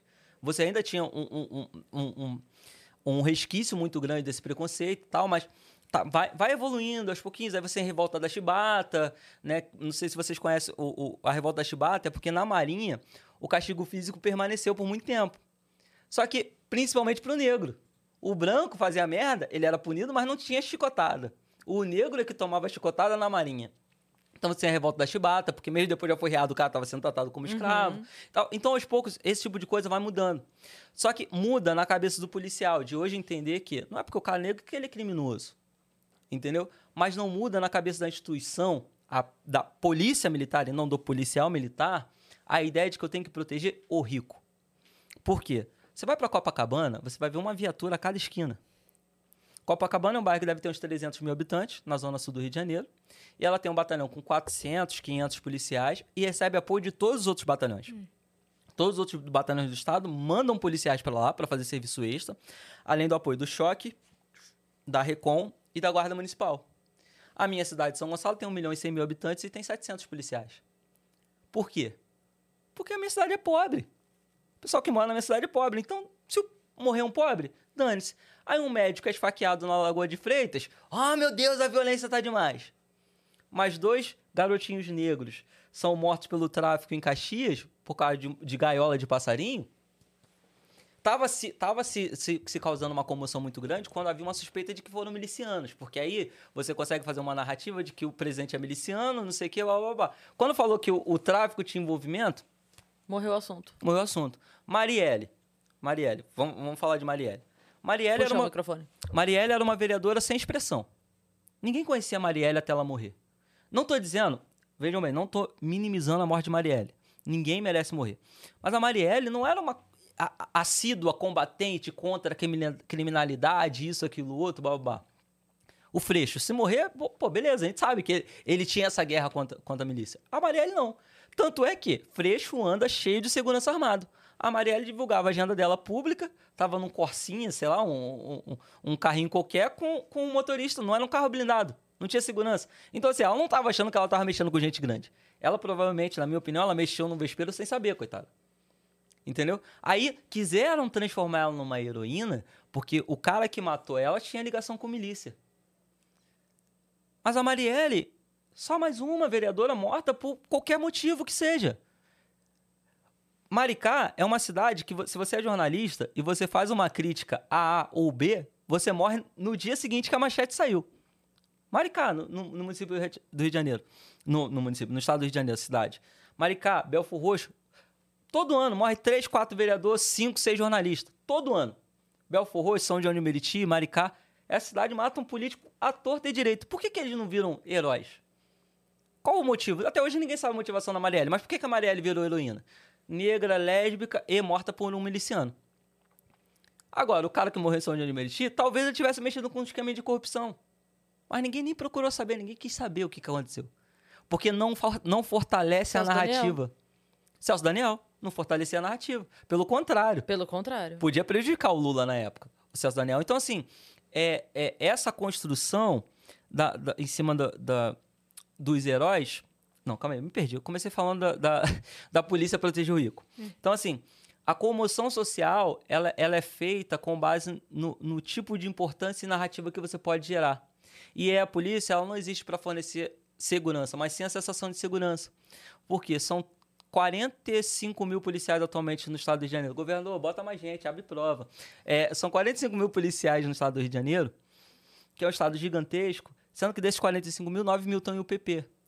Porque menos do que isso, vai morrer todos os policiais que estão na UPP. Então você sobra aí 36, 36 mil policiais para o estado inteiro.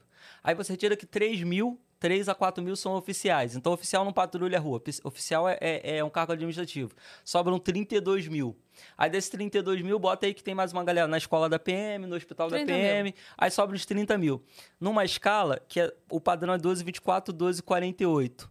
Ou seja, é um dia de dia, um dia à noite, dois de folga. Isso acaba resultando em quatro, quatro, é, quatro equipes, né? Então, 30 mil dividido por quatro, 7,5. 7,5.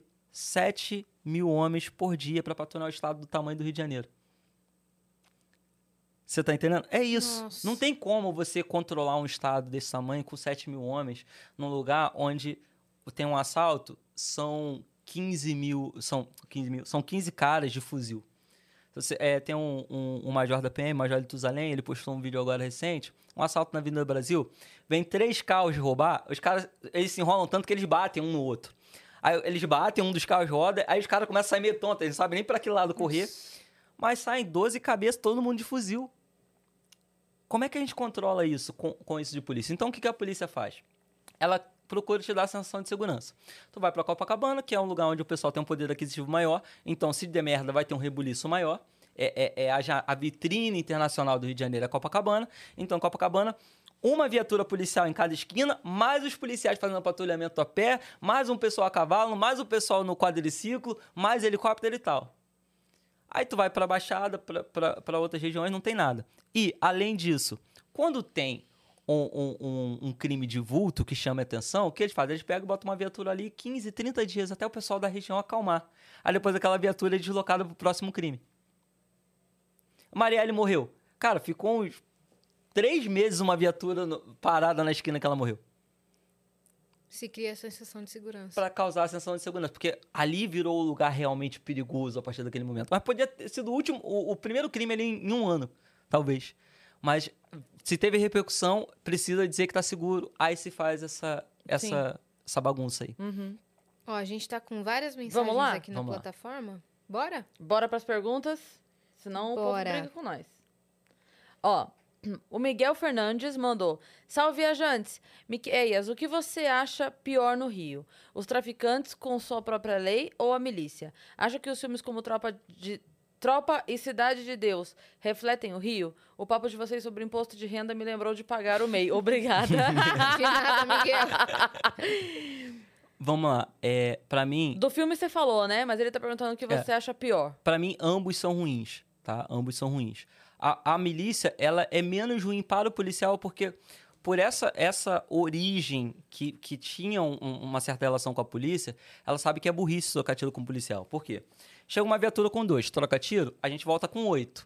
Não deu, a gente volta com 16 e com blindado. Não deu, a gente vai voltar com 16 blindado, choque, bop, helicóptero. Então a milícia sabe, irmão, pra que que eu vou trocar tiro com o policial? O Estado não perde. Não existe lugar onde o Estado não entra. Existe lugar onde o Estado entra com mais dificuldade. E aí o Estado tem que avaliar se vai entrar ou não. Mas ambos praticam as próprias leis, tanto o tráfico quanto a milícia. Então ambos são criminosos, ambos são muito é, lesivos à sociedade. Se você perguntar a uma pessoa que mora na favela ou numa área de milícia, se é ruim morar ali, ambos, tanto o cara que mora na área do traficante quanto o que mora na área da milícia, vai falar: ah, não é ruim não, aqui é muito bom de se morar. Tem os meninos, mas eles não mexem com ninguém. O problema é quando tem o tirinho quando a polícia entra. Ou seja, o errado é o policial que entrou e provocou o tiroteio. Porque se o policial não entrar, Tá tudo calmo ali. tá tudo calmo. Entendeu? Então, o, o, o miliciano ele é lesivo para a sociedade, tanto quanto o traficante. Entendeu? Ele só é menos lesivo para a polícia. Sendo que, assim, hoje, a maior parte da milícia é composta por ex-policiais ou gente que nunca foi policial. O, o, o miliciano Eco, que morreu no meio do ano passado, ele era o maior, o maior miliciano do estado do Rio e ele nunca foi policial. Ele andava com uma farda de capitão, para se ele fosse abordado, ele conseguir tentar se livrar. mas é, ele nunca foi policial. Pelo contrário, ele era traficante do terceiro comando. Caramba. Ocorre que as milícias, aí depois que, eu não concluí essa parte, depois que a, a, a DH, o Ministério Público, começa a bater muito, os policiais que estavam na milícia falam, vou sair porque não vale a pena pra mim perder meu emprego, minha carreira, minha liberdade por causa disso. O cara que fi- ficou de fora, ele falou, meu irmão, agora eu sou ex-policial mesmo, sou criminoso mesmo, dane-se, não tem mais limite. E no meio dessa guerra, como os caras estavam ganhando muito, muitos traficantes fizeram assim, ih, os malucos vão tomar aqui, o que eu faço? Eu, traficantezinho de pouquinha influência, pegava minha arma, chegava lá na milícia. Irmão, olha só. Quero ser miliciano, quero me juntar com vocês, trouxe até uma arma pra vocês, ó. E eu conheço tudo lá na área dos caras. Vamos lá que a gente vai tomar. Então hoje a milícia tá cheia de traficante. Tem um monte de milícia que vende droga. Então não tem mais, não existe mais essa diferenciação entre milícia, comando vermelho, terceiro comando e LA. É tudo a mesma coisa. Inclusive, em alguns lugares a milícia está se juntando ao terceiro comando e está formando trilícia. Meu Deus. É, é, o negócio tá, tá zoado. Aí, por exemplo, tem o tal do complexo de Jael lá agora, que é o negócio do peixão. Eu não sei quem tá lá, se é o terceiro. É, acho, é o terceiro comando que tá lá. O terceiro comando, com, com o tal do peixão, tá tendo apoio de milicianos para combater o comando vermelho na- no, no Quitungo, Guaporé, uma região ali. E aí o cara é tão louco que assim.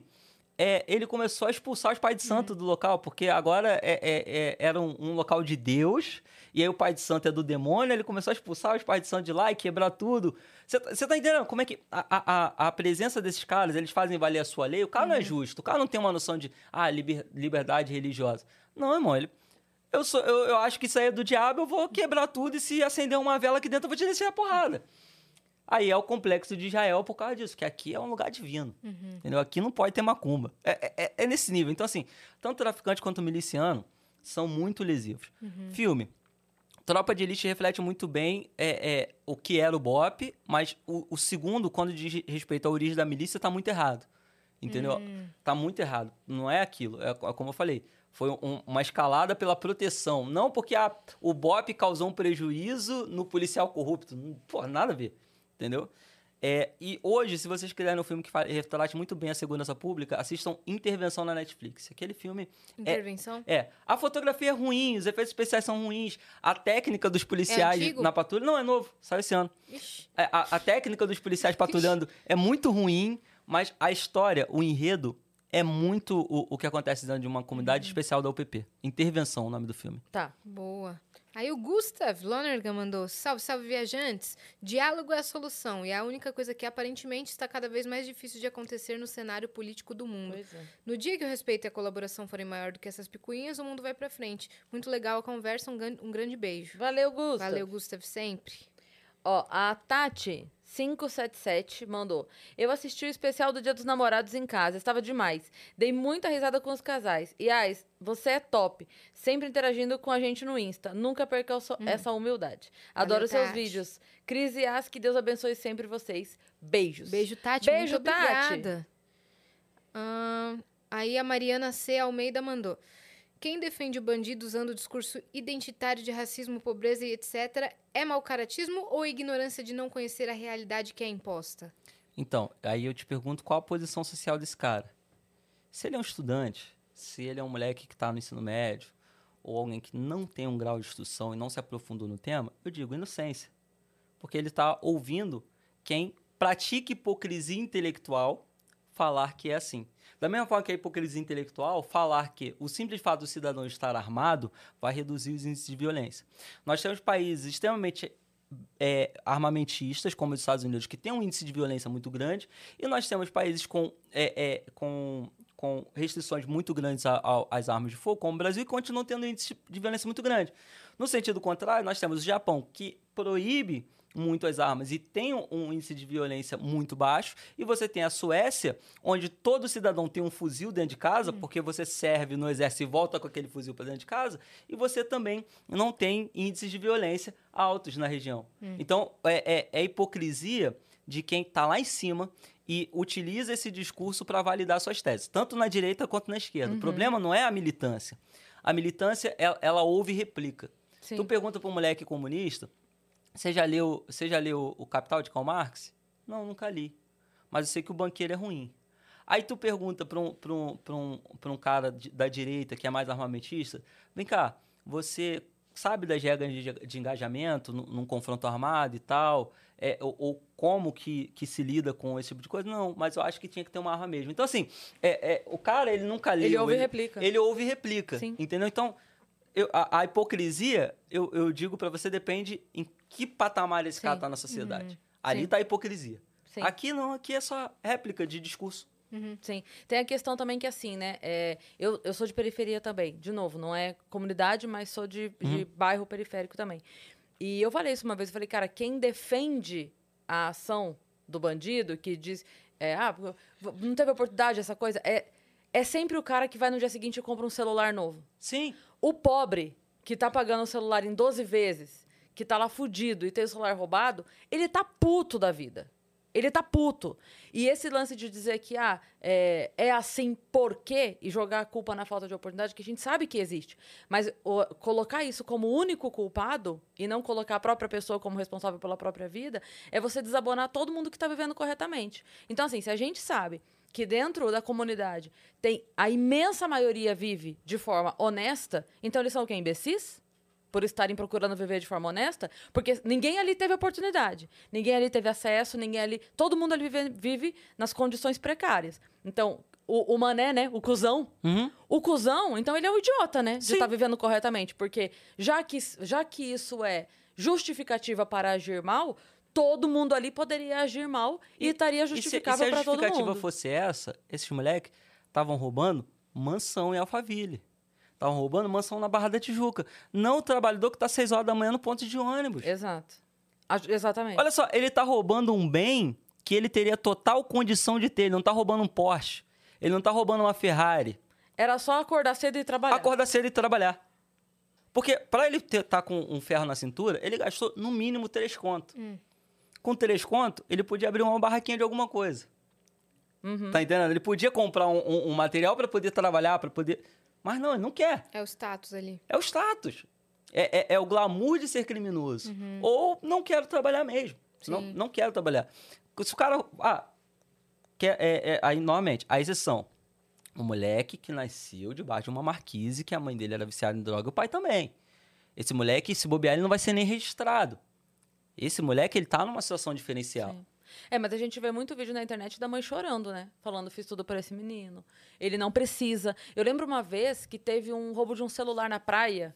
Eu não vou lembrar o ano, mas eu lembro que foi um momento é, que gerou muita mídia. Uhum. Que tinha o vídeo do moleque passando e roubando o celular de uma menina. E aí tem a ficou a foto dele puxando. Isso, esse mesmo. E aí a mãe dele veio depois falando, ele não precisa disso.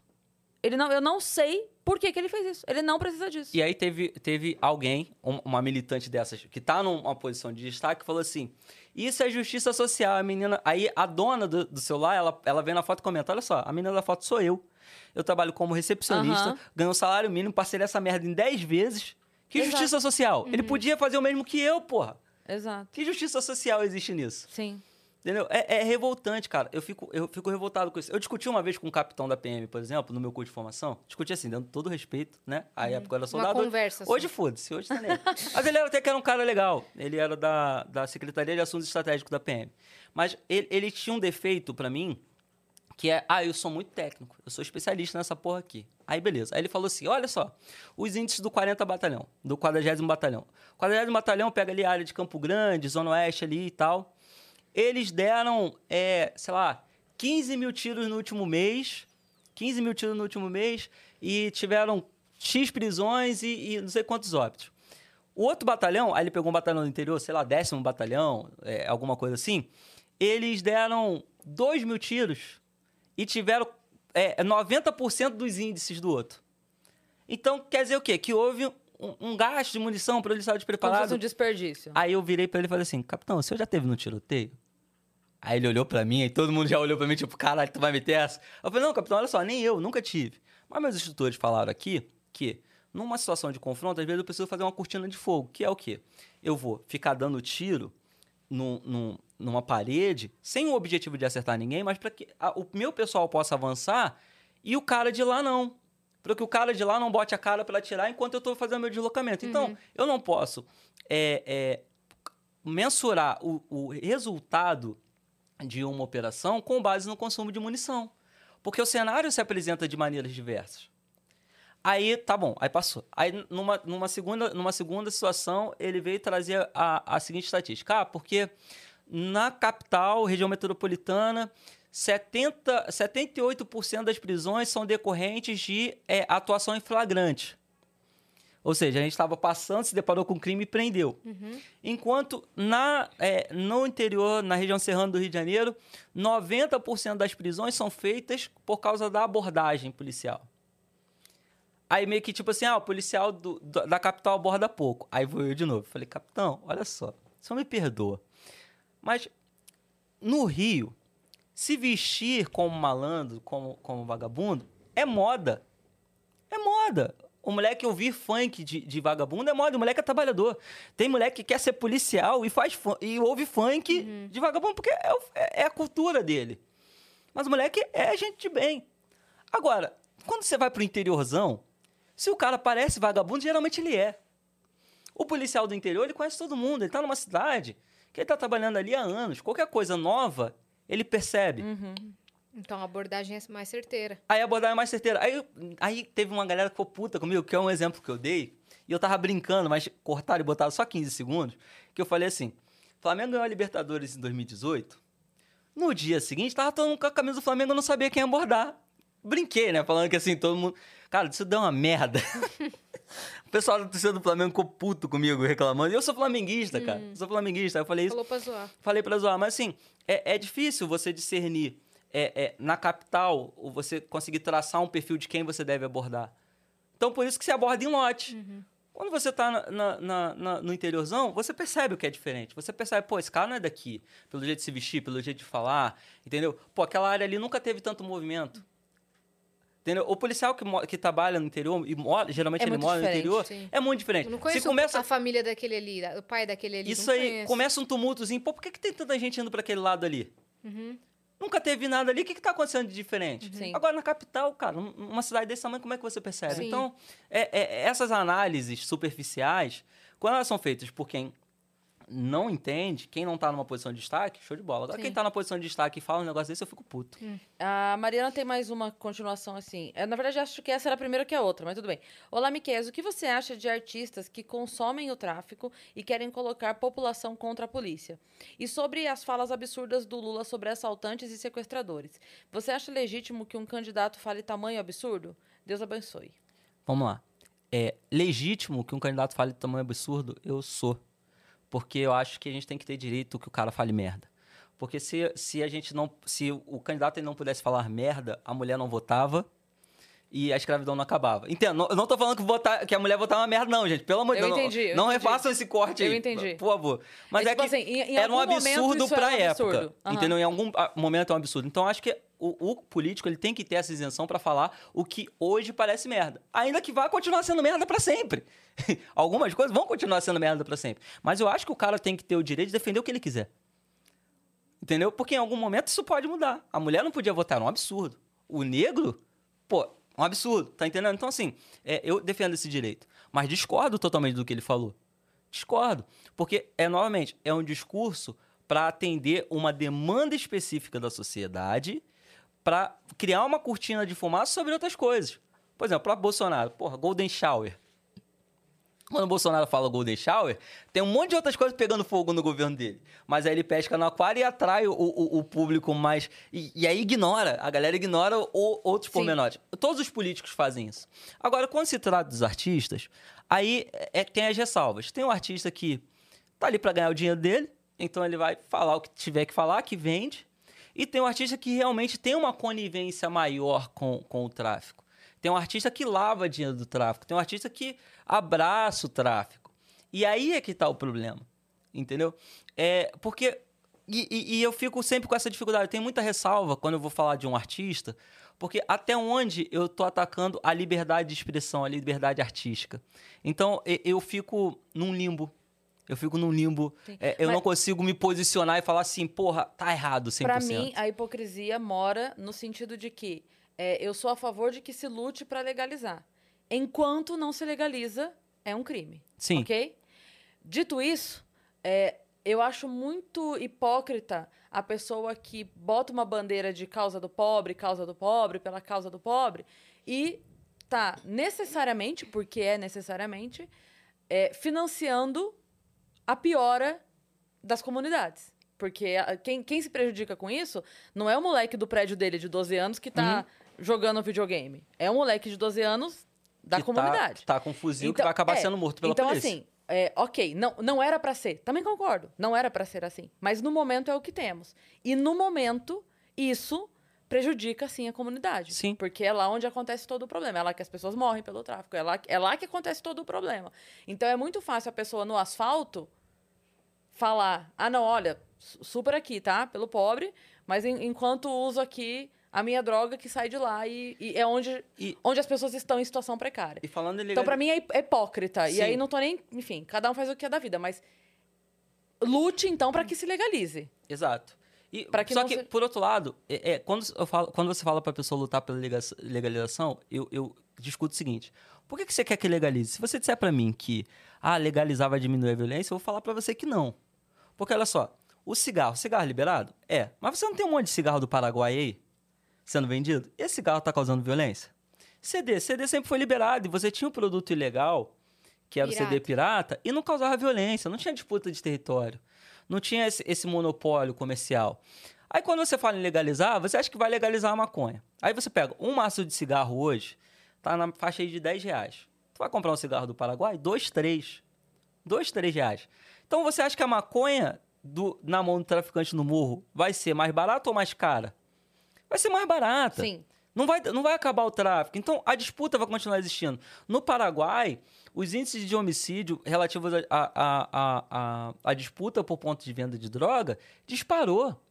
Mesmo com a, com a- Paraguai, não, Uruguai, desculpa. No Uruguai, é, houve, houve a legalização da maconha e houve uma disparada nas, Ah, na, é? nas taxas de homicídio. É, a maconha.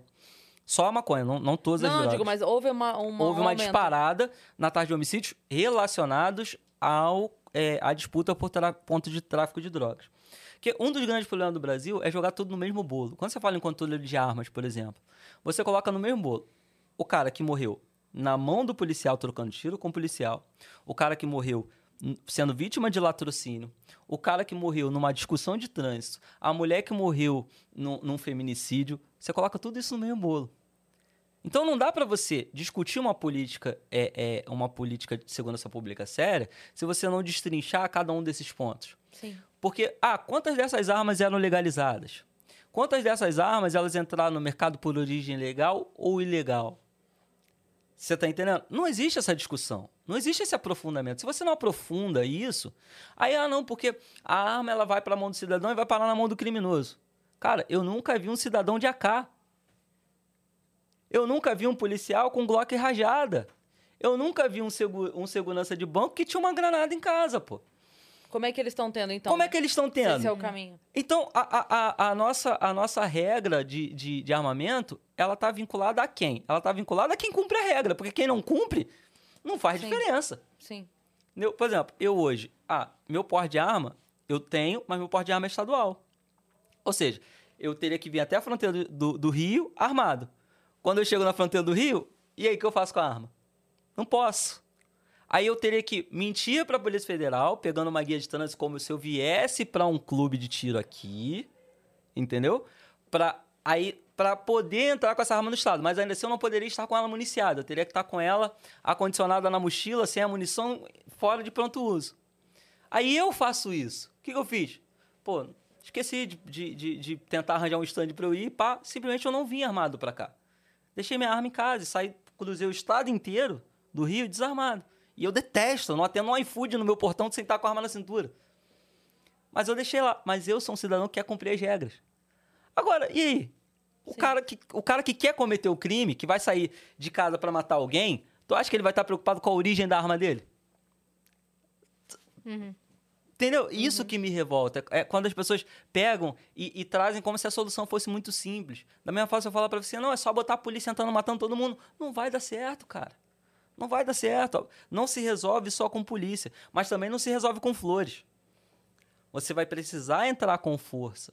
Você vai, só que aí é, é, você citou o, o exemplo do, da, da criminalidade ser um câncer. É isso. A criminalidade é um câncer. Câncer deixa cicatriz, a, a quimioterapia faz a pessoa ficar magra, vai doer. O então, remédio tem que ser forte porque a doença é forte, né? E aí, o problema é quem vai arcar com isso e quem vai limitar o dano colateral.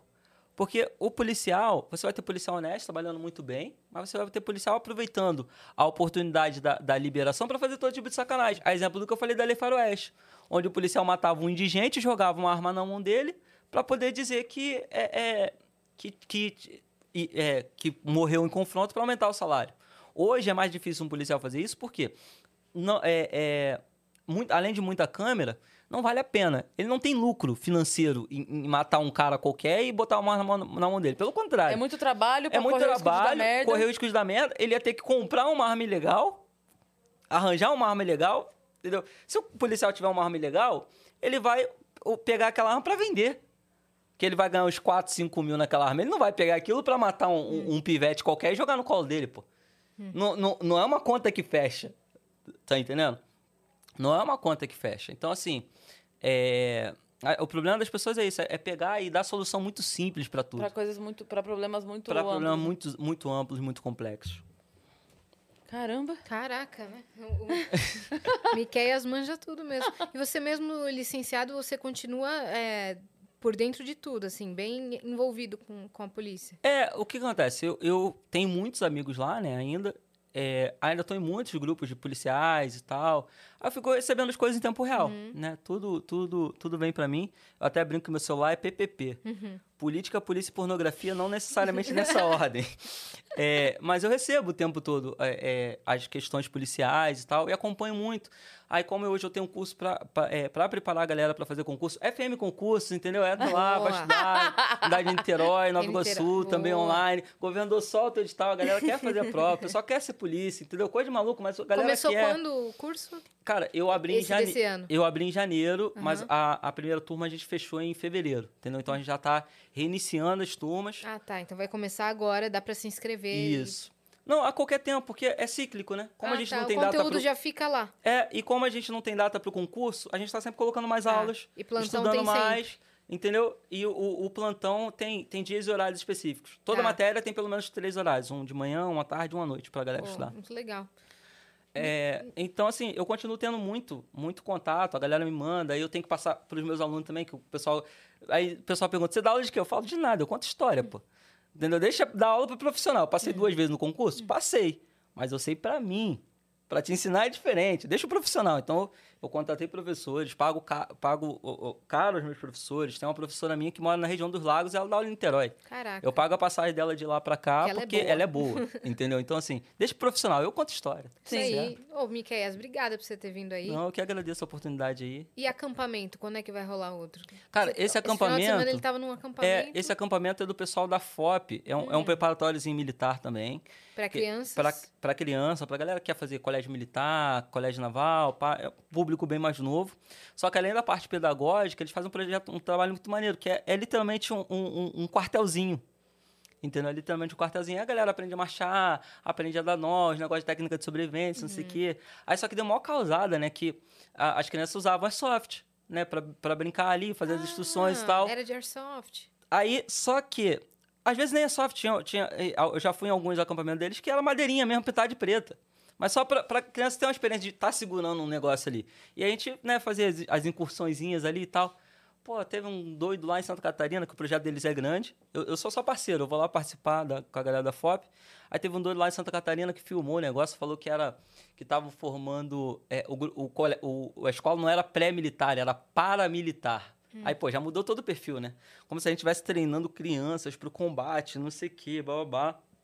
E aí, o Ministério Público é, é, entrou na parada, aí trouxeram foto das crianças naz- sendo treinadas pelo nazismo. Uma confusão do caramba. Aí, Nossa. aí tá, tá, bem, tá bem devagarzinho, mas é, é muito bacana. O próximo, o próximo deve ser em outubro agora. Pô, muito Entendeu? legal. Aí eu devo estar aí, tá em São Paulo de novo. Tô, tô- eu tô, hoje eu tô rodando assim, Tá né? O rodando. pessoal me chama, eu tô indo. Ah, me quer vir aqui, me quer vir aqui, eu tô indo. Tô indo. Tá me chamando, eu tô indo. Pra participar de acampamento, pra participar de podcast, me chamou, eu tô Contar indo. história, isso Contar aí, história. É a né? melhor coisa do mundo, contar Deixa suas redes sociais aí também pra galera. Galera, Instagram e Facebook, Arsênio Miqueias, você vai me achar lá. É dificilzinho de escrever mesmo, A-R-C-E-N-I-O, Miqueias. Porque Miqueias é muito mais fácil né, de É, escrever também. Miqueias. É.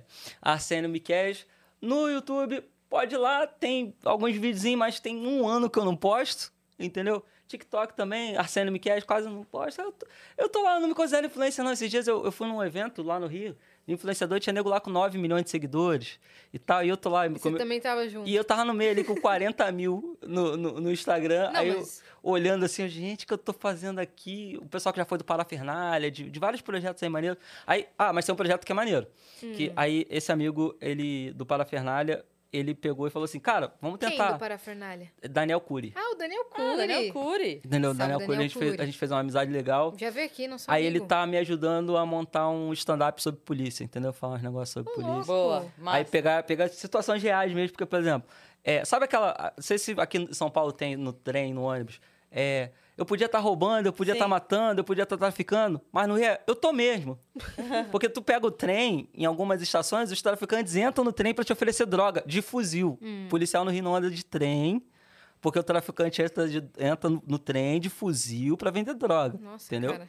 É bizarro. Aí até tem um, o GPFER, que é o Grupamento de Policiamento Ferroviário, mas eles só vão até a estação onde não tem tráfico. Uhum. Porque se for onde tem tráfico, tu imagina, um trem lotado Uhum. E Isso é chegando, tiro. chegando o policial de fuzil, aí o negócio fala, ah, mas a polícia é corrupta, não quer fazer... Não, cara, a polícia não é maluca de botar todo mundo que tá no trem em risco. Aí vai ter que fazer o quê? Vai ter que parar o trem do Rio de Janeiro um dia inteiro para fazer operação nas estações e de uma forma que o cara nunca mais volte Aí para os lá. caras não vão. Porque eles já vão saber que vai ter a operação. Não, mas exato, eles não vão, eles vão saber que não vai ter operação, que vai ter operação, aí no dia eles não vão estar lá, quando o trem voltar a funcionar, eles vão de novo. Aí a polícia vai ter que ficar parando de tempos em tempo o trem pra... Sim. Então assim, cara, é muito complicado, é muito complicado. Aí eu tô preparando um Tá preparando stand-upzinho de polícia. vai. Pra contar a história. É, mas eu tô preocupado, né? Se você. O, o politicamente correto tá muito tenso. Como é que você fala sobre polícia, atuação policial que dá tiro, que dá tapa nos outros, que, e, e transforma isso em piada? É meio complexo, mas vamos ver o que vai dar isso aí. É, o Daniel acho que vai te ajudar Vai te nessa ajudar. régua Vai, aí, vai. Né? Ou, vai ser, ou vai ser acabar junto comigo, coitado.